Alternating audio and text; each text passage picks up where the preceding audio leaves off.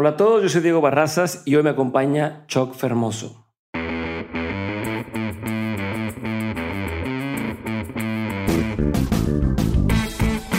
Bienvenidos a un nuevo episodio de Dementes, el programa en el que tengo a las personas que se han vuelto referencia en su industria y que lo hicieron no yéndose por un camino tradicional. Hoy me acompaña un ejemplo clarísimo de eso, Guillermo Fermoso, conocido en el medio como Choc Fermoso. Es músico, manager y emprendedor. Es CEO de Talento de Casa, agencia que representa a artistas de talla internacional como Asesino, Lobo Estepario, Ed Maverick, Joyker, Batalla de Campeones, West Gold, Longshot, entre otros. También es director del festival Wildo Fest y en su carrera musical ha formado parte de agrupaciones como Los Infierno, Los Acapulco y Los Explosivos. En el episodio hablamos de muchísimas cosas porque Choc ha tenido un montón de trabajos, son muchísimas anécdotas y todo está lleno de aprendizajes de cómo empezó de cero y hoy es uno de los managers más relevantes en la industria.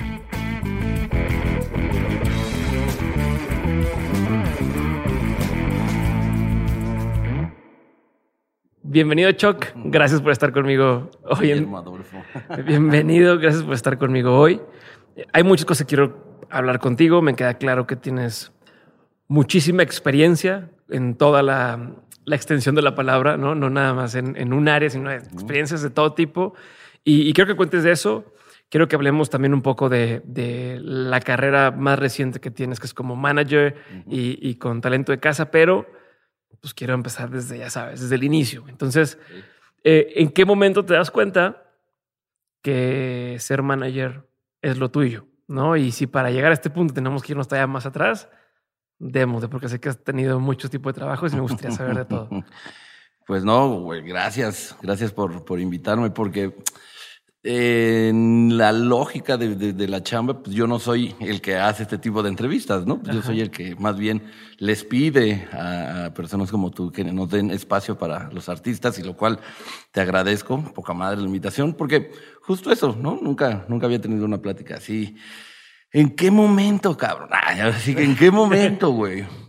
Pues mira, eh, no sé, güey desde mi niñez, güey, te voy a decir así la neta. Yo, güey, tengo un pedo frustrado, güey. Muy cabrón. Yo quería ser actor, güey.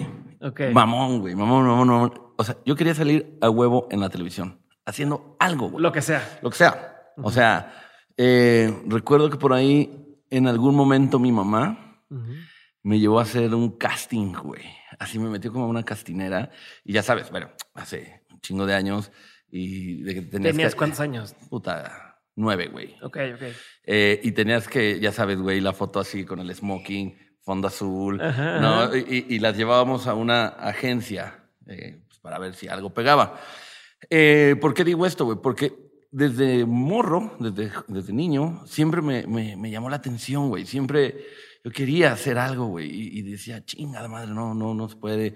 Eh, bueno, me, me, metieron a esta agencia de comerciales, güey, nunca pasó nada. Por ahí, por ahí una vez sí dijeron, güey, creo que te quedaste en uno de Boeing. No, bueno, güey, yo estaba así soñado y pues nada, güey. Entonces siempre como que me gustó. No, no se dio. No, no, no, se grabó, no, no, no, no, se grabó no nada, güey. Yo, pues, aparte yo de morro, güey, les hablaba, ¿sabes? O sea, como que yo les hablaba, oigan, soy yo, Guillermo Fermoso, bueno, niño, ¿no? Eh, no saben nada del comercial. No, no, un cagadero. Entonces, después eh, crecí, güey, y en la prepa conocí a dos de mis mejores amigos, que son eh, hermanos. Hasta la fecha. Hasta la fecha el buen Crunchy, saludos, el buen Caleb. Ah, que saludos. con, con él. Eh, exacto. Y, bueno, es que ahí empieza esto. Ok, ok. Entonces, eh, pues obviamente fue una etapa de mi vida en la prepa en la que, pues, güey, o sea, no entraba, no, no, no, no, nada. La clásica, güey, ¿no? Nada más salía a echar desmadre. Uh inquieto. Exacto. Y ahí ellos me invitaron a, a, participar en una banda que ellos tenían de surf que se llama Los Gordos. Pero me invitaron, güey, hacerla de tipo gogo dancer, güey. O sea, ni siquiera tocar, güey. O sea, me invitaron de gogo dancer, güey. Y yo así de, pero pues, ¿qué hago, güey? y, era normal en ese entonces esa, esa, esa, esa, persona en la banda o no era algo normal? Pues, o sea, pues, literal era un güey bailando. Música surf, güey. ¿Sabes? O sea, no era como que hacía otra cosa. Y, y, y, y yo echaba mucho desmadre en la escuela y, andaba siempre, puta, güey, el que organizaba la peda, güey, en casa de, güey, la peda va a ser en tu casa. O sea, yo siempre andaba de pinche metiche organizando cosas. Y Caleb se acerca y me dice, oye, güey, me gustaría invitarte. Echas mucho desmadre, está- te ves cagado, güey. Y pues total, para no hacerla larga, era cuando también aquí en México los, los masivos se ponían increíbles, o sea, de 10 mil, 20 mil personas en la plancha de, no sé, este fue en el de estacionamiento de CEU.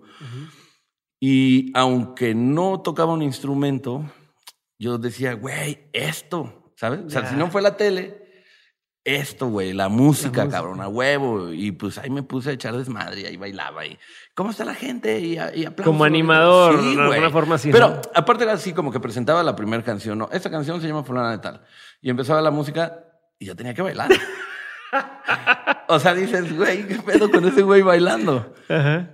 Ya cuando, te- ya cuando pasó eso, yo obviamente, güey, me sentía parte de la banda. Ellos ya tenían tiempo como banda, pero yo ya sabes, así como que los cuatro en Team Back hablando y tal, y yo ahí, ¿no? Así como, Opinando no, sí, y todo, sí, yo creo que deberíamos de hacer el siguiente show. Obviamente ya no hubo un siguiente show, ya no volvieron a invitar. Ok. No porque, o, o no sé, nunca les pregunté porque ya no, como que no se volvió a dar. Y ahí, ya en la prepa, yo le dije a, a- a mi amigo Caleb, oye, güey, vamos a hacer una banda, ¿no? Sí, vamos a hacer sí, una banda. Ahora, inclúyanme. Exacto. Ajá. Y obviamente yo creo que como muchos de los músicos que empezamos así, pues empezamos con la clásica banda de covers, de amigos, güey, ¿no? Entonces ya ahí yo empecé a, a cantar. Ok. Yo empecé a cantar. ¿Sabías güey. cantar? No, ni me ni en pedo, güey. Lo que sí tengo muchos huevos para hacerlo. O sea, sí, soy muy seguro, güey. Pero, Pero pero, no, creo, no, no, no creo, güey. Era más un tema de, pues no sé tocar instrumentos, pues canto. Yo creo que eh, lo, lo que sí he tenido es que toda la gente que me conoce y me ve y eso me dice, güey, no mames, eres muy buen frontman. Entonces, al menos ya algo de tan chingada la cosa, algo tenía que salir bien, güey. Y pues así empecé en la música, a tocar eh, covers. Íbamos a, a los bares de covers, ¿no? Que pues, ya sabes, restaurante o bar, que sales y puta, tienes repertorio de 40 canciones y así. Nosotros nos sabíamos 11, güey. Entonces íbamos, nos contrataban. ¿Qué tipo de música? Covers. Pero, ¿qué tipo de Ah, ah, covers? ah, Porque, pues, hay de- de ah, románticos o rock o- No, no, no, pues ya sabes de la banda de que vas a las salitas, güey, y están ahí que tocan Ok. la de eh, Llegando va la fiesta y tres, tres lunares, el ADO, güey. Una de Blink. Y, Ok. y también tocábamos Anarchy in the UK. O sea, Combinado. O, o sea, sí, güey, sí era ahí una mezcla media rara. Y, y- y bueno, entonces ahí empecé, ¿no? Como, como, a, como a mis pininos, me empezó a interesar. Luego ya Crunchy, Caleb y yo hicimos una mezcla así de, Caleb dijo, yo quiero aprender a tocar la guitarra y no sé tocar la guitarra. Y mi amigo Crunchy dijo, yo quiero tocar la batería y no sé tocar la batería. Y yo dije, ah, pues chingón, yo quiero tocar el bajo, no sé tocar el bajo. Entonces Crunchy le enseñó a tocar la guitarra a Caleb, Caleb me enseñó a tocar a mí el bajo. Y ahí ya hicimos una banda Y yo donde no ya yo era el bajista, güey. Ok. Entonces ya ahí ya era el bajista. Y esa banda se llamaba Junior Bahía y Los Terribles. Siempre mi gusto de música ha sido el surf, el garage, el rock and roll de los 60 O sea, Ok. bueno, escucho de todo, güey, pero eso fue como lo que, lo que me, me- Te llama, me- te, me- te prende a ti. Sí, güey, lo que me hizo acá volarme. Y luego yo seguí mi, mi- Se deshizo la banda, hicimos otra banda. Caleb y yo de, de, ahora de covers de garage. Y en ese inter, eh, bueno, en el inter de estas bandas, Crunchy empieza a tocar con Los Acapulco. Ujú. Y entonces ahí él me invita a, ser staff de, Los Acapulco, güey. ¿Qué hacías como staff? Pues, güey, de todo, güey. Desde, o sea, yo me acuerdo que llegaba con mi, con mi cajita de herramientas, ¿no? Y con cuerdas, afinador, cables, tape y todo. O sea, no, yo llegaba y sobre todo en el Alicia, que era donde, donde íbamos mucho. Pero sí, yo llegaba y que bajaba la guitarra del reverendo, el bajo de, del señor Ramírez, ¿no? Y la guitarra del crunch, o sea, y pues ya iba. Y yo me encargaba de las cuerdas, porque teníamos otro amigo que también era staff y él solamente hacía al, al Warpig. Y ahí entonces yo ya empecé a hacer otro tipo de chamba. Ok. Ya como, y, y era staff, y no, güey, a mí me tocaba que ya se enredaron los cables. Ah, pues madre, vámonos, fum, fum, fum. Guardar y recoger y montar y órale, chicos, y vámonos. O sea, no, pásame las aguas, Simón, ahí está. Lo que fuera. Eh, lo que fuera. Y ya después hicimos los, los famosísimos Infierno. Okay. Que con esa banda, ahí sí tronó, güey. Okay. Ahí sí tronó. Y en ese inter, yo ya como que me, como que me empezó a interesar más el business de la música, pero como pensando, o sea, en, en- en virtud de, de- de la- de la- de mi proyecto, de nuestro proyecto, ¿cómo podíamos hacerlo crecer? Estoy hablando que teníamos MySpace, ¿no? Ajá, ajá. Y ahí como que empecé a hacer pininos y conocer gente y al menos ya decía, ah, bueno, conozco a Nacho de la Alicia, eh, le puedo proponer una banda, puedo hacer esto, ¿cómo puedo hacer para que, los, eh, para que en ese entonces eh, Junior Bay, Los Terribles, tuviera más engagement? No sé, ahí como que empecé. Y fue en el 2011, ya que empezamos nosotros la carrera de los infiernos, Ujú. eh, nuestro primer manager fue el Wax. Ok. Eh, claro. sí, sí, sí, saludos. Saludos a Juan. Eh, él fue nuestro primer manager, entonces también fue una época chingona de estar, eh, no sé, nos tocaba eh, irnos a conciertos con Enjambre, con Odiseo, con Carla Morrison, y ahí yo veía también la chamba de, del Wax, de amigos, de cómo se movía todo. Y justo en el 2012 yo conozco a un personaje. Perdón, pero para quien no sepa quién es Wax, Wax Ah, es sí. un manager, eh, tiene una agencia que se llama Los Manejadores Exacto, exacto, perdón. y, sí. y maneja a Carla Morrison, a Mon Laferte. La- ma- manejaba a Carla. Ah, manejaba a Carla. Y manejó algún tiempo en Enjambre. Ajá, ahorita está con Mon Laferte y, y es que tiene varios proyectos. Pero, Festival Catrina, tiene varios proyectos. Exacto. Pronto lo verán aquí también en Dementes. y él, pero- y, él, y él es manager y, muy buen amigo.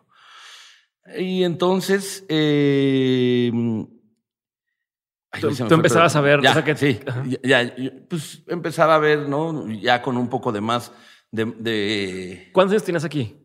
Ya en esta etapa. Ya, es- ya te has graduado de la preparatoria, ya. Sí, no, man, ya tenía 26, por Ok. 27, por ahí.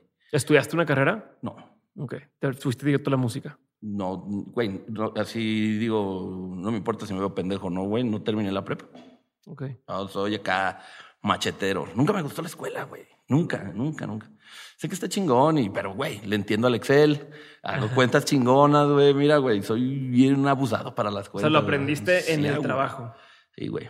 Y en el 2012, ahí empieza bien mi carrera de manager, por, por así decirlo.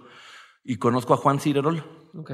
Conozco a Juan Cirerol, un cantautor de Mexicali, eh, muy polémico. Y, y con él nos, nos conocí, literal, nos conocimos meando en una conferencia del Vive Latino, Ok. porque íbamos a tocar Los Infiernos y Juan Cirerol. Y ya me habían hablado mucho de él. Güey, tienes que conocer a este chavo, tienes que conocer a este chavo, tienes que Pero tú no eras este manager. Tú nada. No, Tú todavía- era todavía en co- plan de- como que, o sea, yo le ayudaba mucho a Wax con las cosas de los infiernos. Entonces, Ok. como que fui nuestro propio personal manager, ¿sabes? Ujú. Entonces ahí empecé como a foguearme y, y obviamente eh, los, los contactos que conocíamos y eso, pues los, los, los replicaba. Ujú. Y nos conocimos literal meando y nos fuimos a echar unas chelas a mi casa. Y ahí platicando, yo le, yo le decía, ¿y tú qué onda? ¿Qué, pues, ¿qué- ahora sí, ¿quién es tu manager? ¿No? La, la clásica. Y me dice, estoy con una chica que me ayuda a vender fechas, pero pues, no tengo como un manager así. Y yo le dije, pues, güey, yo pues, tengo también mi banda, yo tengo mi manager, pero pues me gusta mucho lo que haces, güey, me gusta mucho lo que haces y creo que los dos podemos ayudarnos. A ti para tu carrera y, y yo obviamente también para, para foguearme. Pues si te late, pues podemos echarle ganas juntos. Simón, Simón. Y desde el 2012 nos dimos ese día la mano y ya yo al tercer día, ya sí yo contestando correos de... Mi, eh, el correo era oficina Juan Cirerol, Ok. arroba gmail. Ya no, ya, ya no funciona, así que ya no manden ahí con eh, Ajá, mails. Y empezaba ya a vender, güey. Y mi primera fecha la vendí en 6 mil pesos Ok. de Juan Cirerol. Nos compenetramos chingón, hicimos una chamba bárbara. Estuvimos cinco años juntos trabajando. Cinco años en los que crecí, crecimos juntos. Juan, eh, logramos una firma en Universal Music. eh, giras, de repente, no sé, ya haberme involucrado en conversaciones con, no sé, Andrés Calamaro y Enrique Bumburi en el Foro Sol con Juan Cirerol, eh, con los tres de Chile y amigos, y luego pues nosotros también tocando. Y ahí fue cuando, cuando ya mi carrera tomó ya un destello bien, güey. Ahí, yo creo que ahí fue el momento en el que dije, ya no voy a dejar de ser pendejo. Ya, también con los infiernos nos iba muy bien pero había un momento en el que yo decía, no, no siento que estemos dando el paso que necesita la banda. Creo que no somos esa banda. Y, ojo, no, no es que le quite eh, parte de, de, la historia que hice con los infiernos. Pero yo sí decía como, híjole, güey. No, o sea, no es que lleguemos y mil personas, güey, nos vayan a ver a nosotros, ¿no? Eh, hicimos todos los festivales, hicimos giras en Europa, tenemos discos en vinil, muchísimas cosas en siete años.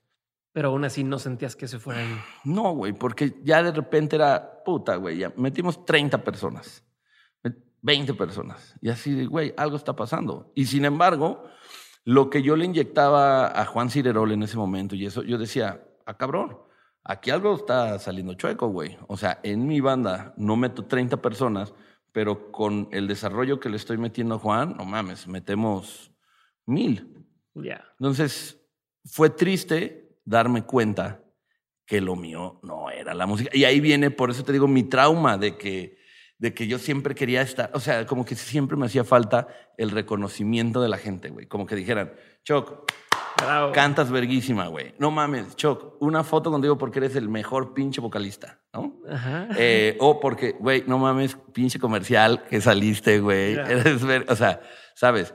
Y ya en el camino, junto con Juan Cirerol, empecé a trabajar con otros proyectos, ¿no? Se sumó Longshot, por ejemplo, en el 2017, y ahí tuvimos más, más adeptos. Ya tenía yo contactos con, con diferentes empresas, con, eh, con disqueras, con, o sea, ya sentarme con la gente de Ocesa, eh, hacer contratos, dilear, tal. Y desde ahí, afortunadamente, hasta el día de hoy, no me considero el mejor manager, ¿no? Habemos muchos y es una, es una, es un trabajo muy, muy bonito, eh, estresante, pero, pero es una buena carrera.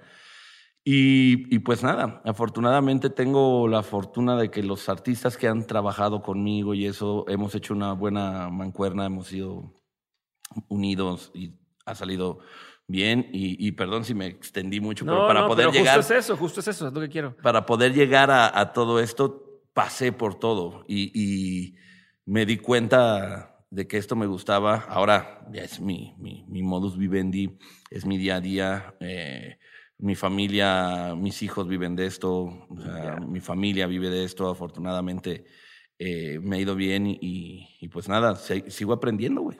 A, ver, me voy a regresar tantito, Chuck.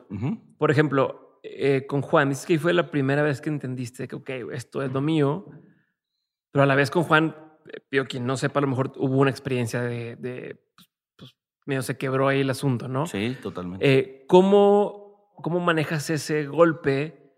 ¿No? Si es que alguna vez te llegó a afectar así de, de, decir, ok, encontré que es lo mío y luego, ¡pum!, se viene para abajo. ¿Cómo te levantas? ¿Cómo, cómo, pues cómo no le pierdas el cariño a, esta inversión de tiempo, de trabajo, de cosas que, le dedicaste eh, para seguirlo haciendo hacia adelante? Mira, Juan y yo, hasta la fecha, pese que nos separamos y, la verdad, y, todos lo saben, terminamos mal, ¿no? Pero siempre fuimos amigos, ¿no? Nos consideramos compadres. A la fecha volvimos a hablar, nos volvimos a juntar y, cada quien ya desde su trinchera, ¿no? Pero siempre hubo la amistad. Obviamente, eh, era más, no inocente, güey, pero no tenía tanta experiencia. Entonces sí era difícil a veces lidiar en, puta, güey, es que o sea, sí es muy estresante este güey, no mames, o sea, me demanda muchas cosas, eh, no comparto con esta ideología que él tiene, eh, la presión de, no, ya salió mal esto. entonces era así como, puta, güey, pues es mi único artista, ¿no? Y, y en ese lapso eh, nació mi hija, entonces también era como, híjole, güey, me la tengo que comer completa y sin hacer nada, güey, porque pues aquí sale, güey, ¿no? O sea, podría trabajar con otros proyectos, podría hacer otras cosas. Y pese que a las cosas se rompieron, yo creo que, que, justo eso, la prueba y el error, ¿no? A veces eh, lo que sí me hizo entender fue separar la amistad del negocio. Eh, ese quizá fue un error, ¿no? De que se rompió esa, esa, esa confianza. Para mí, mis los artistas con los que trabajo los quiero mucho y son mis amigos y, y todo bien, pero sí en el plan laboral, sí hemos dejado como que, a ver, ahorita estamos trabajando, güey. O sea, ahorita no hay pedo. Si tú me pendejeas, no me voy a arder ni me voy a amputar porque, y si yo te digo también tus cosas, es porque las cosas necesitan tener un control, güey. O sea, y si lo hacemos de compas, güey, pues, que justo fue lo que pasó. Entonces, eh, este tipo de, de, errores, de, de, inexperiencia, fueron las que me hicieron pensar y decir, no, güey, yo no quiero esto. O sea, esta chama es para disfrutarla, güey, no para que se vuelva un, un calvario. Entonces, fue duro y la manera en la que, en la que dejamos de trabajar también no fue nada, nada óptimo ni nada. No, no, no, no, no. Mira, yo, yo lo que le dije a Juan ahora que volvimos a hablar y eso le dije, estoy de acuerdo que hicimos muchas cosas porque juntos aprendimos, juntos crecimos. y, y, bueno, las circunstancias de la vida de cada uno fueron diferentes. A mí no me toca juzgar ni decir si Juan hizo, si no hizo. Para mí, yo me quedo con los momentos buenos, güey, de todo lo que hicimos, porque gracias a Juan, eh, soy quien soy ahorita, porque los dos crecimos juntos. Entonces, eh, sí fueron momentos muy turbios, muy cabrones, y la manera, te digo, en la que dejamos de, de trabajar y todo lo que pasó ahí alrededor y que se hizo un cagadero, pues lo único que me hizo hacer fue, güey, literal, calla, ve, calla y a reinventarnos. Y en ese momento yo estaba trabajando con Longshot a full que también despegamos la carrera muy, muy fuerte. Entonces, como que la misma vida me puso así de, pues ya salió acá, pero pues ni te agüites, tienes que echarle ganas para... Para la otra persona. Exacto. Y, y, así. Pero sí, sí tuve que, que frenar un poco, reparar y decir, a ver, güey, ¿en qué la cagué? ¿Qué hice? Y, hay, y, para no volverlo a repetir. A ver, y, y justo eso, de, de esa etapa, que dices que fue como la, pues, como el inicio de esta carrera. ¿Qué aprendizajes tuviste ahí que seguiste llevándote al resto de, de tus proyectos? ¿No? Que ahí me di cuenta que un manager debe ser así, o debemos hacer esto, o debemos hacer esto, que lo seguiste replicando. Yo creo que lo que, lo que, lo que, te, lo que me hizo a mí darme cuenta, lo primero y lo fundamental fue eso, o sea, separar el trabajo de la, de la amistad. Dos, no sé, comprometerme más hacia el lado musical, ¿no? ¿No? Como, como, como realmente compenetrarme bien con, con, con, la gente, o sea, estudiar el proyecto antes que, o sea, y, y, lo he dicho cuando luego hago mis lives y eso acá, ya sabes, de, de, de, máster, ¿no? Así, ay. Es lo que le digo a muchos chavos que quieren ser manager, ¿no? Porque ahora también, ya, manager ya se hizo como también. A ver, ¿qué es ser manager para empezar, no? Para ponerlo, para ti, ¿qué significa ser manager? Híjole, güey, es que, no mames, o sea, es que es, muy vasto. O sea, obviamente, si nos vamos a la terminología del diccionario, pues es este, no mames, el, el, el, orquestador, ¿no? Y, y la cabeza. Para mí, un manager es como, como, no sé, güey, el psicólogo, mamá, nana, terapeuta, güey. O sea, eres un todólogo para, para, para tu artista. Pero sobre todo, una persona, un buen manager, o para mí al menos, no es, ay, güey, es que este güey, no mames, tiene puros pinches shows en arenas y así, así, así. No, para mí un manager es el que puede decir, güey, tú eres mi artista, yo te entiendo, güey. Yo entiendo tu proyecto, yo sé qué es lo que quieres. Yo me frustro si tú te frustras. Yo te apoyo si quieres que te apoye. Vamos juntos, güey. Yo a todos mis artistas, lo primero que les digo es, si tú y yo estamos bien y estamos en el mismo canal, ya chingamos, güey. Lo demás es lo de menos, ¿sabes? Para mí, un manager que es, es eso. Obviamente te digo, si te vas a, a lo práctico, pues sí, el, el encargado, el responsable de que un proyecto funcione, tenga visibilidad, que tenga, eh, no sé, que tenga exposure, que gane engagement, que gane gente, ¿sabes? Marcas. De todo. Pero para mí yo creo que te conviertes en, en, más allá de un amigo, creo que te conviertes en una persona que aprendes a a entender a las personas. Creo que eso es un manager, el que entiendas a las personas y te abras con ellos y ellos se abran contigo. Un buen manager es el que tiene la confianza de sus artistas. Que te digan, güey, como lo que llaman el salto de fe, ¿no?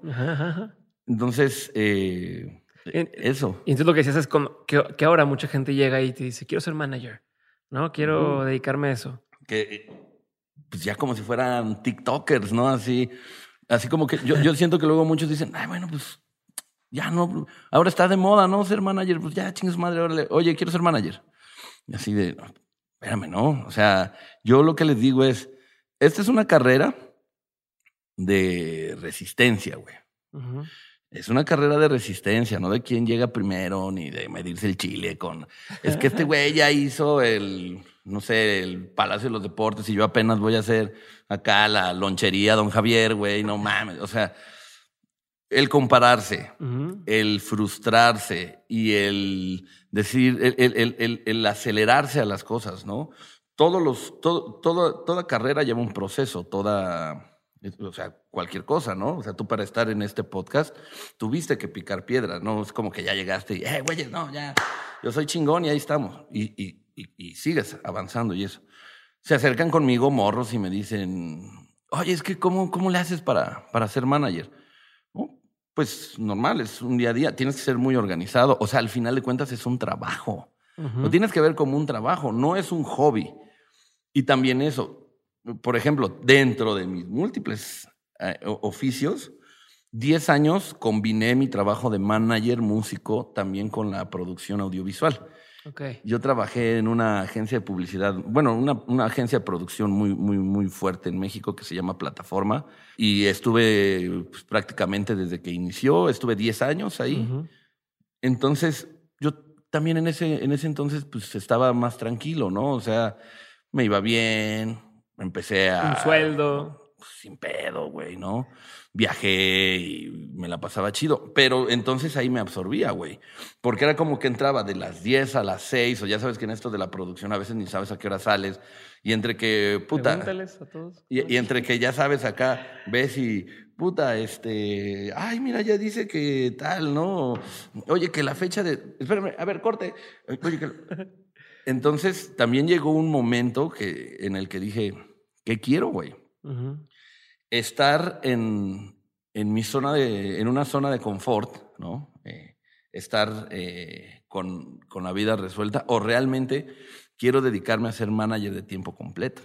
Entonces ahí fue cuando dije a, a, mi querido Diego Álvarez, saludos también, que le dije, Diego, puta, güey, te agradezco un chingo y, e hicimos un chingo de cosas, DVDs, este, conciertos lo musicales. De Metallica, ¿no? Fue, Metallica, lo de Metallica en la Antártida, güey, eh, eso lo hicieron en plataforma. Yo no estuve ahí, pero eh, ellos sí fueron.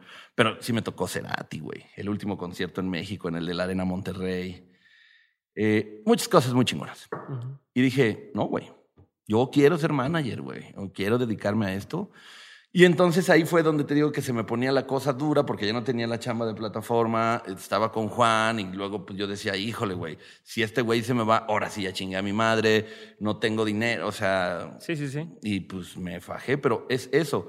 Porque muchos también dicen, ah, no, güey, pues yo soy manager, pero también soy contador en las mañanas, güey. Entonces voy. no, papi, es una o es otra. Y creo que eso también es una, es una manera de, de, de, de ser un buen manager, ¿no? Dedicarte a lo que es. Pero ¿y cuánto tiempo te tomó poder vivir de ser manager? Porque me imagino que no es día uno, no, llega, aparte un manager, tengo entendido que no es de, ah, bueno, yo cobro tanto al mes. No. No funciona así. No, no, es tú ganas según lo que vas consiguiéndole al artista y es un porcentaje. Un porcentaje, exactamente. Eh, o sea, a lo que voy también, o mi pregunta va porque no es lo mismo decir, ok, el día de mañana voy a ser manager de un personaje que está en el top de los charts y todas las marcas quieren trabajar con ellos, pues es, entre comillas, más fácil porque pues ya las marcas llegan solas, tal, a agarrar proyectos que van empezando y que tienes que levantarlos y dices, puta, si todavía el artista ni siquiera gana lo que gana, ¿no? Como dijiste, el primer concierto que, le, que, vendiste de Juan Cicerol, Cicerol era de 6 mil pesos, pues, pues, aunque te quedaras con el 100%, pues, ¿no? ¿Cómo vas a hacer No, pues sí, imagínate, o sea, eran fechitas así, empecé eh, cobrando el 20%, ¿no? Eh, y pues sí, pues échale, ¿no? O sea, ya cuando decíamos, puta, güey, la metimos en 10 mil, dices, ah, ya huevo, güey, ¿no? Mis, mis 2 mil barotes. Ajá. Pero pues ya cuando decías, bueno, pero pues tenemos, eh, cerramos jueves, viernes, sábado. Ya, ya se empieza a Ah, bueno, pues ya son cuatro, seis mil varitos, ¿no? Y dices, órale, pues está chingón. Obviamente, yo creo que también la misma ambición, eh, lo que también siempre les digo a los artistas es, por una balanza. Si los dos chambeamos bien y vamos de la mano, yo no voy a imponerte cosas que tú no quieras hacer, pero los dos tenemos que, que, que, apoyarnos. Yo te voy a apoyar en lo que tú necesites y tú apóyame en lo que yo te pida. ¿Cuál va a ser? Somos, un, somos socios de tu empresa. Yo tengo el 20%, tú tienes el 80%. Imagínate si yo, güey, vivo bien con un 20%. ¿Cómo tú, tienes, tú? tú tienes que vivir bien. ¿Cómo vamos a llegar a ganar eso, güey? ¿Cómo vas a llegar, güey, de cobrar 6 mil pesos a cobrar 120 mil pesos? No va a pasar de la noche a la mañana. Tenemos que trabajar, hacer buena música, eh, que estés presente en las redes, que estés, o sea, afortunadamente también me ha tocado tener proyectos interesantes que van despegando, que ya habían tenido yo su carrera por separado. Entonces, así fuimos creciendo. Una, tienes que tener una organización bárbara, ser tu propio jefe, o sea, antes de yo, de yo tener eh, empresa, ya pues, yo me las aventaba, yo era mi contador, güey, yo era acá mi, mi, mi, staff, yo era mi jefe, yo era todo, como dicen por ahí, ¿no? Era mi jefe, me cagaba, me debía, ya, ya, me debía dinero, güey, ya me iba, ya, ya, ya me iba a, correr por pendejo. y yo creo que a partir del 2017... ¿Cuántos años fueron de que empezaste? Mira, yo creo que ya bien, yo creo que a partir del 2015 ya yo bien instituido, bueno, ya, ya este, bien cimentado, ya haciendo cosas. Sí, yo creo que desde, desde el 2015 ya empecé a, a, ganar dinero, a, ahorrar, a invertir, también eso, ¿no? O sea, mucho de la lana hay que invertir en el artista, no nada más el artista, hay que invertir también, hay, hay que hacer planes estratégicos, hay que ahorita que vivimos en una época digital, en una era donde eh, cámaras, redes sociales, es donde se le debe de invertir, ¿no? Eh, no todo es de, ah, ya tengo una canción, es un pinche hit, güey, y ya que venga. Solito sucede. No, hombre, no, no, no. Aprender de mucha gente, eh, hacer, hacer eh, no sé, eh, tener sociedad con, como yo tengo eh, sociedad con Universal Music y con GTS, que es la parte de management de Universal Global Talent eh, Service. Obviamente, pues también necesitas aprender. Yo, yo no, yo mira, güey, yo me quito el sombrero con todos los que me dicen que soy manager. No me importa si es el manager de una banda de covers como la que yo tuve o con tengo amigos muy buenos managers, el Wax, eh, el Brian, o sea, que también son gente que admiro y que respeto y que, que me digan consejos ellos o que me diga, te digo, un chavito que tiene una banda, para mí es cámara, güey. Yo siempre estoy abierto a, a, escuchar, güey. Yo no, yo no, yo no me considero, te digo, como que ya la pegué, ya soy chingón y eso. No, güey, yo todo el tiempo estoy y leo libros. Eso sí, hay que nutrirse mucho también. Hay muy buenos libros de, management, de emprendimiento y tal. Y pues, es que es una chamba, güey. A ver, Choc, antes de entrarle de lleno a, tema de management, me voy a regresar tantito. Sé que tuviste muchas chambas, ¿no? Que hiciste muchos trabajos. ¿Me puedes contar un poquito más de cuáles fueron y más o menos qué aprendiste en cada uno de ellos? Híjole, güey. Mi primer, primer trabajo, como a los 15 años, fue en unas maquinitas. De ahí de. Yo nací en. Aunque me veo holandés y, que, y que vivo como en las lomas. Yo soy Iztapalapa. Ok. Como Los Ángeles Azules. Este. Y pues, prácticamente toda mi vida viví en Cabeza de Juárez. Entonces, así, vecinos de Nesa. Pues, pero Eh, en, sí. en contexto para quien no está en Sí, México. eh, eh, Iztapalapa es, es un barrio bravo, ¿no? Es, es, es, es una colonia conflictiva, muchos asaltos, mucha, mucho desmadre. Es, es como una, para los que no son de aquí, es, un barrio peligroso, es un barrio también de muy de abolengo, ¿no? Muy de, de somos de Iztapalapa, y así como hablar de Tepito, como hablar del, del centro. Entonces, tiene, tiene, tiene como un, eh, no sé, tiene como, como, algo especial de Como no. pues es- tradición es, también, de de Iztapalapa. Ay, güey, no, no mames, no, yo qué voy a hacer en Iztapalapa. Y luego, pues, vecinos, hermanos de Ciudad Neza. Ok. ¿Sabes? O sea, yo me, yo me iba caminando a Nesa y tengo muchos amigos allá y me junté con los cholos y era cholo y después fui a skate y patinaba. Después me junté un rato con los punks y, yo hice de todo. Pero entonces, bueno, para empezar, pues yo, yo, yo vivía en Cabeza de Juárez. Y hay una plaza que se llama Plaza Oriente, que tenía un lugar de maquinitas, que pues obviamente siempre iba a jugar y tal, y era así como, wow, ¿no? Las, aparte maquinita tipo arcade Ok. y eso. Entonces, a los 15 años, así un día fui a jugar y una señora eh, era la que atendía, güey. Te vendía las fichas. Ajá, ajá. Así, te vendía fichas, güey. Y entonces yo llegaba y le decía, ay, señora, usted tiene el trabajo soñado, ¿no? Pues yo me imaginaba así como que, güey, soy la señora. Ah, pues ahorita me, me chingo una maquinita y en lo Te que pongo a jugar y- Sí, ajá. sí, güey. Y me, y me dijo, oye, ¿no, no, ¿no te gustaría trabajar aquí? Y yo así de, no mames, mi trabajo soñado, güey. Claro, estoy como en Disney, ¿no? No, mames. eh, ¿Cuándo vengo? No, pues ya mañana. Simón, ya. Obviamente yo decía, dude, voy a traer mi cangurerita con las fichas, voy a andar revisando y así es más, si un morro me dice, oye, ¿cómo, eh, ¿cómo paso esto? A ver, quítala, a ver. Yo te lo paso, órale está. No, güey, entré, cabrón. Abre, limpia, limpia las pinches máquinas, güey. Ve a hacer el inventario de los regalitos, de los dulces. Y yo decía, güey, ¿y a qué hora chingado voy a ir a jugar el pinche Metal Slug o el Mortal Kombat y eso? Y, y la señora, muy linda y todo, pero ay, era un Canija. Sí, güey. O sea, no podía estar viendo así. Porque, eh, Guillermo, la máquina que ya se atoró y, y, y- y así estuve tres meses. Obviamente me pagaban Nada.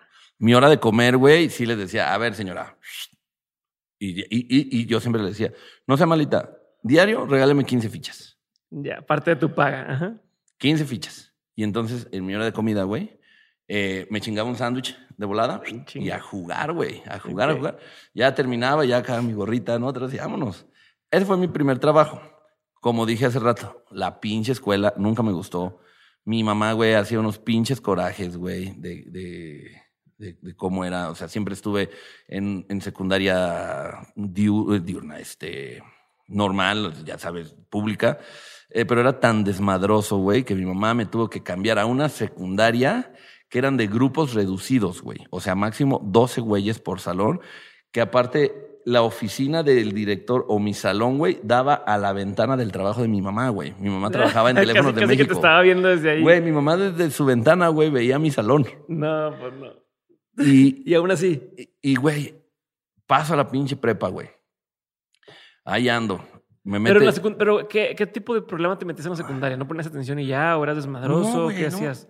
no, no, no sé, o sea, era, te digo, desmadroso, ¿no? Me encantaba jugar fútbol, me encantaba todo. Era un, o sea, se me, se me, se me hacía difícil, güey, entender las, las- las- las Ya. materias. Y en la, y, y- y- pero no, no, no, nada, nada loco, güey. Pues, o sea, clásica, güey, ¿no? Putazos con a mí, o sea, eh, echarnos pinches peleas con los del otro salón y eso. Lo normal, güey. Y para la prepa, güey, pues me corren del pinche Unitec, güey. Y nada, y mi mamá, no mames. Mi mamá estaba construyendo, ya vivíamos en Cabeza de Juárez. Y luego nos fuimos a vivir más al pinche estado, güey, más para arriba, más a lo más culero, güey, todavía. No estoy diciendo que el estado esté culero, pero la zona en la que llegamos se llamaba Geovillas de Ayotla, güey. Estuvimos en Ayotla, en Ixtapaluca, güey. Entonces, mi mamá, güey, estaba construyendo su casa. Y pues mi mamá me dijo, no, güey, ya Tu chingó". papá no estaba presente en tu vida en ese entonces. Mi papá, mi papá se separó de mi mamá muy chicos, muy, muy chicos. Y mi papá, él vivió, él vivía en Cancún Él, vivía en Cancún y, estuvo viviendo como ocho años en Europa. Pero verguísima, con mi papá, todo, todo, bien. te, cuento. Y, mi mamá, güey, de castigo me dijo, te vas a ir de albañil, güey, con los pinches albañiles para trabajar.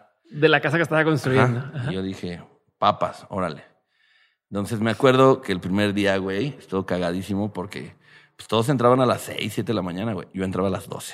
Ya, ya, entraba a las 12. Sí, como soy el, hijo, de, el hijo de la dueña y... Y el primer día... empresa familiar. Güey, pero el primer día que llegué, pues mi jefita, güey, me puso un sándwich, un juguito, un boing, güey. Ya yo con mi mochilita, güey. Y llego con los albañiles, güey, todo bien. ¿Qué onda, maestro? ¿Cómo está? Y, ah, oigan, es el hijo de la señora pero me encargó que como tronó la pinche escuela, vamos a tener que, ponerlo a la chinga. Aquí no es el hijo, ¿eh? Ni nada. Okay. Y yo así de, sí, no hay pedo. Güey, empiezo a ver que ponen unos, unos ladrillos en el piso. Y luego ponen un, como la tapa de un, de un tambo, güey. Y aceite, güey. Y tal, Y empiezo a leer bien rico. Y todos sacan de, su, de, sus mochilas, güey. Empiezan a sacar guisaditos en, en toppers, ¿no? que huevo con chile, que eh, carne con chile, todo tenía chile, güey, así. Y así, güey, una cocona de tres litros, tortillas, ah, no, no, no. Órale, échense tacos. Y yo así, güey, con mi sandwichito, y así hasta como que se me quedaban viendo y, ¿quieres un taco, güey? Y yo así, no, eso se ve bien a toda madre. Órale, entrale, va, pum, pum. No, el otro día llegué con mi mamá y le dije, mamá, por favor, no más sándwiches, huevo con chile, por favor, huevo con chile, con chile. Entonces, era bien chingón porque ya yo llegaba como 11 o 12. Yo decía, a las 2 de la tarde ya vamos a, comer. Comíamos chingón. Por ejemplo, yo saqué, me hicieron sacar del jardín una pinche piedrota y, me tocaba, yo tirolé la casa, güey, por ejemplo. Yo, yo, me eché el tirol, güey. Y hacía, puta, cuando fue el colado, no mames, ahí sí tuve que llegar temprano, güey y e hice la, la, mezcla y como todos. El colado, güey, se tiene que echar antes del mediodía. Desde las 11, como desde las 7, a más tardar a las 11. Porque son viajes y viajes de, de cemento y lo tienes que ir formando. Entonces lo avientas, uno aplana. Entonces no te puedes tardar porque se empieza a secar, güey. Y donde, y, güey, no mames, pues por eso lo, o sea, pinche eh, como, aztecas, güey, así eh, como los mayas, ¿no? Que eran como que a, simple vista veían y me acuerdo que el maestro así se, se quedaba viendo la casa y decía, hay que empezar a vaciar en esa esquina, porque el, el, cemento se va a venir abriendo así. Órale, de esa esquina empiecen. Y yo decía, este cabrón, ¿cómo, ¿Cómo sabe? Ajá. Y dicho y hecho, güey. Entonces, cuando echamos el colado, y los colados se echan los sábados. Ojo, el día de la raya. Porque los sábados tú le tienes que pagar a, los albañiles y nada más trabajan mediodía. Y cuando es el colado, tú tienes que llevarles la comida, güey. Pues que el pulquito, que la barbacoa, que las carnitas. Entonces ya andábamos, ya, ya andaba con mis pinches cubetas, güey, vámonos y échale y, es para acá y tal. Ya llegó mi jefa, su barbacoa, sus carnitas, el pulque, las chelas. Terminamos al mediodía y el maestro así de, sale muchachos, ahora sí a darle. Y yo así con mi mamá como de, ¿qué? ¿Usted qué, señora? Usted ya vaya a su casa, ¿no? aquí no soy tu hijo, aquí ya... No, y me, me quedé empedada con los albañiles y... Súper chido. ¿Qué aprendiste de esa experiencia? A, a, a, literal valorar, güey. Mira, rápidamente. Mi vida tuvo un cambio muy drástico, güey. Muy, muy drástico, que fue cuando falleció mi papá. Mi papá, como la, clásica historia de que el papá que te da todo, eh, tuve una infancia poca madre, no tuve nada de, de, de, no, de que, ay, me faltaron cosas. No, no, no, no. Siempre tuve muchas cosas. Obviamente mi papá, al no estar conmigo, pues él se convertía en esta imagen de, no, pues lo que quiera mi hijo. Sí, quería compensar. Exactamente. Y pues la que la sufrió fue mi jefa, ¿sabes? La que tenía que aguantar este cabrón era mi jefa. Entonces, muchas veces, pues mi papá, no sé, mandaba una lana para la, para la mensualidad y una lana para mí. Siempre estuvo ahí muy al pendiente de, mis cosas. Pero a mi papá le iba muy bien, ¿no? Yo creo que también por ese lado la tengo de gen. Mi papá en, hace, en ese tiempo, en ese, él fue guía de turistas. Y él llegó a tener el reconocimiento de ser el primer mexicano en hablar holandés. Okay. O sea, hablaba inglés, español y holandés y ya estaba empezando a hablar alemán. Él eh, anduvo con una, literal, anduvo con una belga, con una chica de Bélgica y fue su pareja durante ocho años y ella le ayudó a aprender el, idioma y tal. Entonces, mi papá hacía, eh, vivía en Cancún y hacía todos estos tours de eh, la ruta de la ruta maya, ¿no? Y Chichen Itza, Palenque, Tulum. entonces le iba muy bien. Entonces, pues a mí me llevaba que vacaciones, a mí, a mi hermano, lana, lo que, lo que fuera. En el 2001 fallece mi papá, el, 27 de diciembre del 2000, fallece mi papá. Entonces, de tenerlo todo, ¿no? De repente me empiezo, pues se me, se me va todo, ¿no? Y, luego, pues mi papá tenía un, un seguro de vida que nos, que nos había dejado y pues, ya al menos decía, bueno, pues con esto nos va a ayudar a mi mamá, a mi hermano, todo. Pero él falleció de una broncoaspiración por andar de pedo. Ya. Entonces broncoaspiró, güey, y no entra a ver. No, que porque fue autosuicidio, güey. O sea, es como, dudo. Y me quedé sin nada, nos quedamos sin nada. Nada, güey, nada, nada, nada. Y todo lo previo, lo anterior que hice de trabajos, como que me empezó a dar una una percepción de valorar más las cosas. Fui mesero, güey, también en, una, en, la mejor discoteca, porque se decía discoteca, de Querétaro, güey, que se, llama, se llamaba el Q. Quien sea de, mi edad, de nuestra edad y eso, y, recuerde el Q, era, o sea, la disco, así, el estudio 54 de Querétaro. Entonces yo fui mesero, garrotero, güey. ¿Pintaste uñas? Güey, en ese, bueno, pasa lo de mi papá, ¿no? Entonces ahí fue como un parteaguas, porque mi papá cada vez le iba yendo mejor. Y mi papá ya se había comprado casa, ya, ya, tenía varias cosas. ¿Qué hubiera pasado? Quizá lo hubiera tenido muy fácil, güey. No me hubiera dedicado a esto y hubiera sido, ah, ya, o sea, un, pinche balagardo ahí que, que, no vale verga, ¿no? Y pásale a mi papá y entonces dije, pues literal, ¿no? Mi, mi, mamá ya tenía otra pareja que, o sea, no, yo no tuve ese de, ah, es que ahora yo soy el hombre de la casa. No, no. Ya. Afortunadamente no. Y ahí fue donde, donde mucho cambió, güey. Y, y, y, y, poco tiempo después, mi mamá se fue a poner uñas postizas y estaba un, pues un chico que ahí trabajaba. Saludos, Arturo. Y mi mamá otra vez le dijo, güey, es que mi hijo pues, o sea, es un desmadre, güey, quiero que trabaje y no sé. Tráemelo, ¿no? Pues aquí, este, ahora queremos hacer un concepto diferente, porque, pues por lo regular, quien pone las uñas postizas es, son chicas y eso. Ahora nosotros queremos dar un servicio de hombres y, ¿no? Y pues tienes que ir de traje y tal. Y ahí voy a las pinches uñas, güey. Ahí voy a las uñas. Ocho meses, carnal. Sé hacer manicure, pedicure, hidratación de manos, eh, punta francesa, acrílico. O sea, luego así, güey, me preguntan, a ver, güey, ¿cómo se quita la cutícula? Mira, pones tantita agua caliente con removedor de cutícula, dejas las, las manos así unos minutitos y eso. Hay una madre que se llama removedor de cutícula. Lo tienes que meter así, no, no, no tan profundo. Y luego hay unas pincitas que se llaman punzacat que conoces los vas quitando y lo tienes que, quitar de adentro hacia afuera, así, haciendo esto. Luego tienes que hidratar bien la uña, limarla y ya empiezas a ver el proceso. ¿Qué uñas vas a querer, amiga? Ya, ya, ya, ya Hola, amiga, ¿cómo estás? y ya hay, hay, hay, las uñas se llaman tips. Entonces ya tienes ahí la cajita y tiene varios tamaños. Se las mides. A ver, estas son. Todas ya tienen un tamaño. Entonces, eh, se las pegas, eh, las que hacía mucho eran punta, punta diamante, se llama. Se las pegaba. Dime el, tamaño del grueso, del, de lo largo. No, pues las quiero por aquí. Entonces teníamos un, un cortatip, ¿lo veías? Ahí está. ¿Estás? Sí, órale, pa, papas. Y pues hablabas, ¿qué onda? ¿Cómo, cómo ha sido tu, tu, día a día? No, pues fíjate que hablando con, con señoras, güey, ¿no? No, fíjate que los problemas en mi casa, entonces, ajá. No, hombre, no me digas, ¿a poco?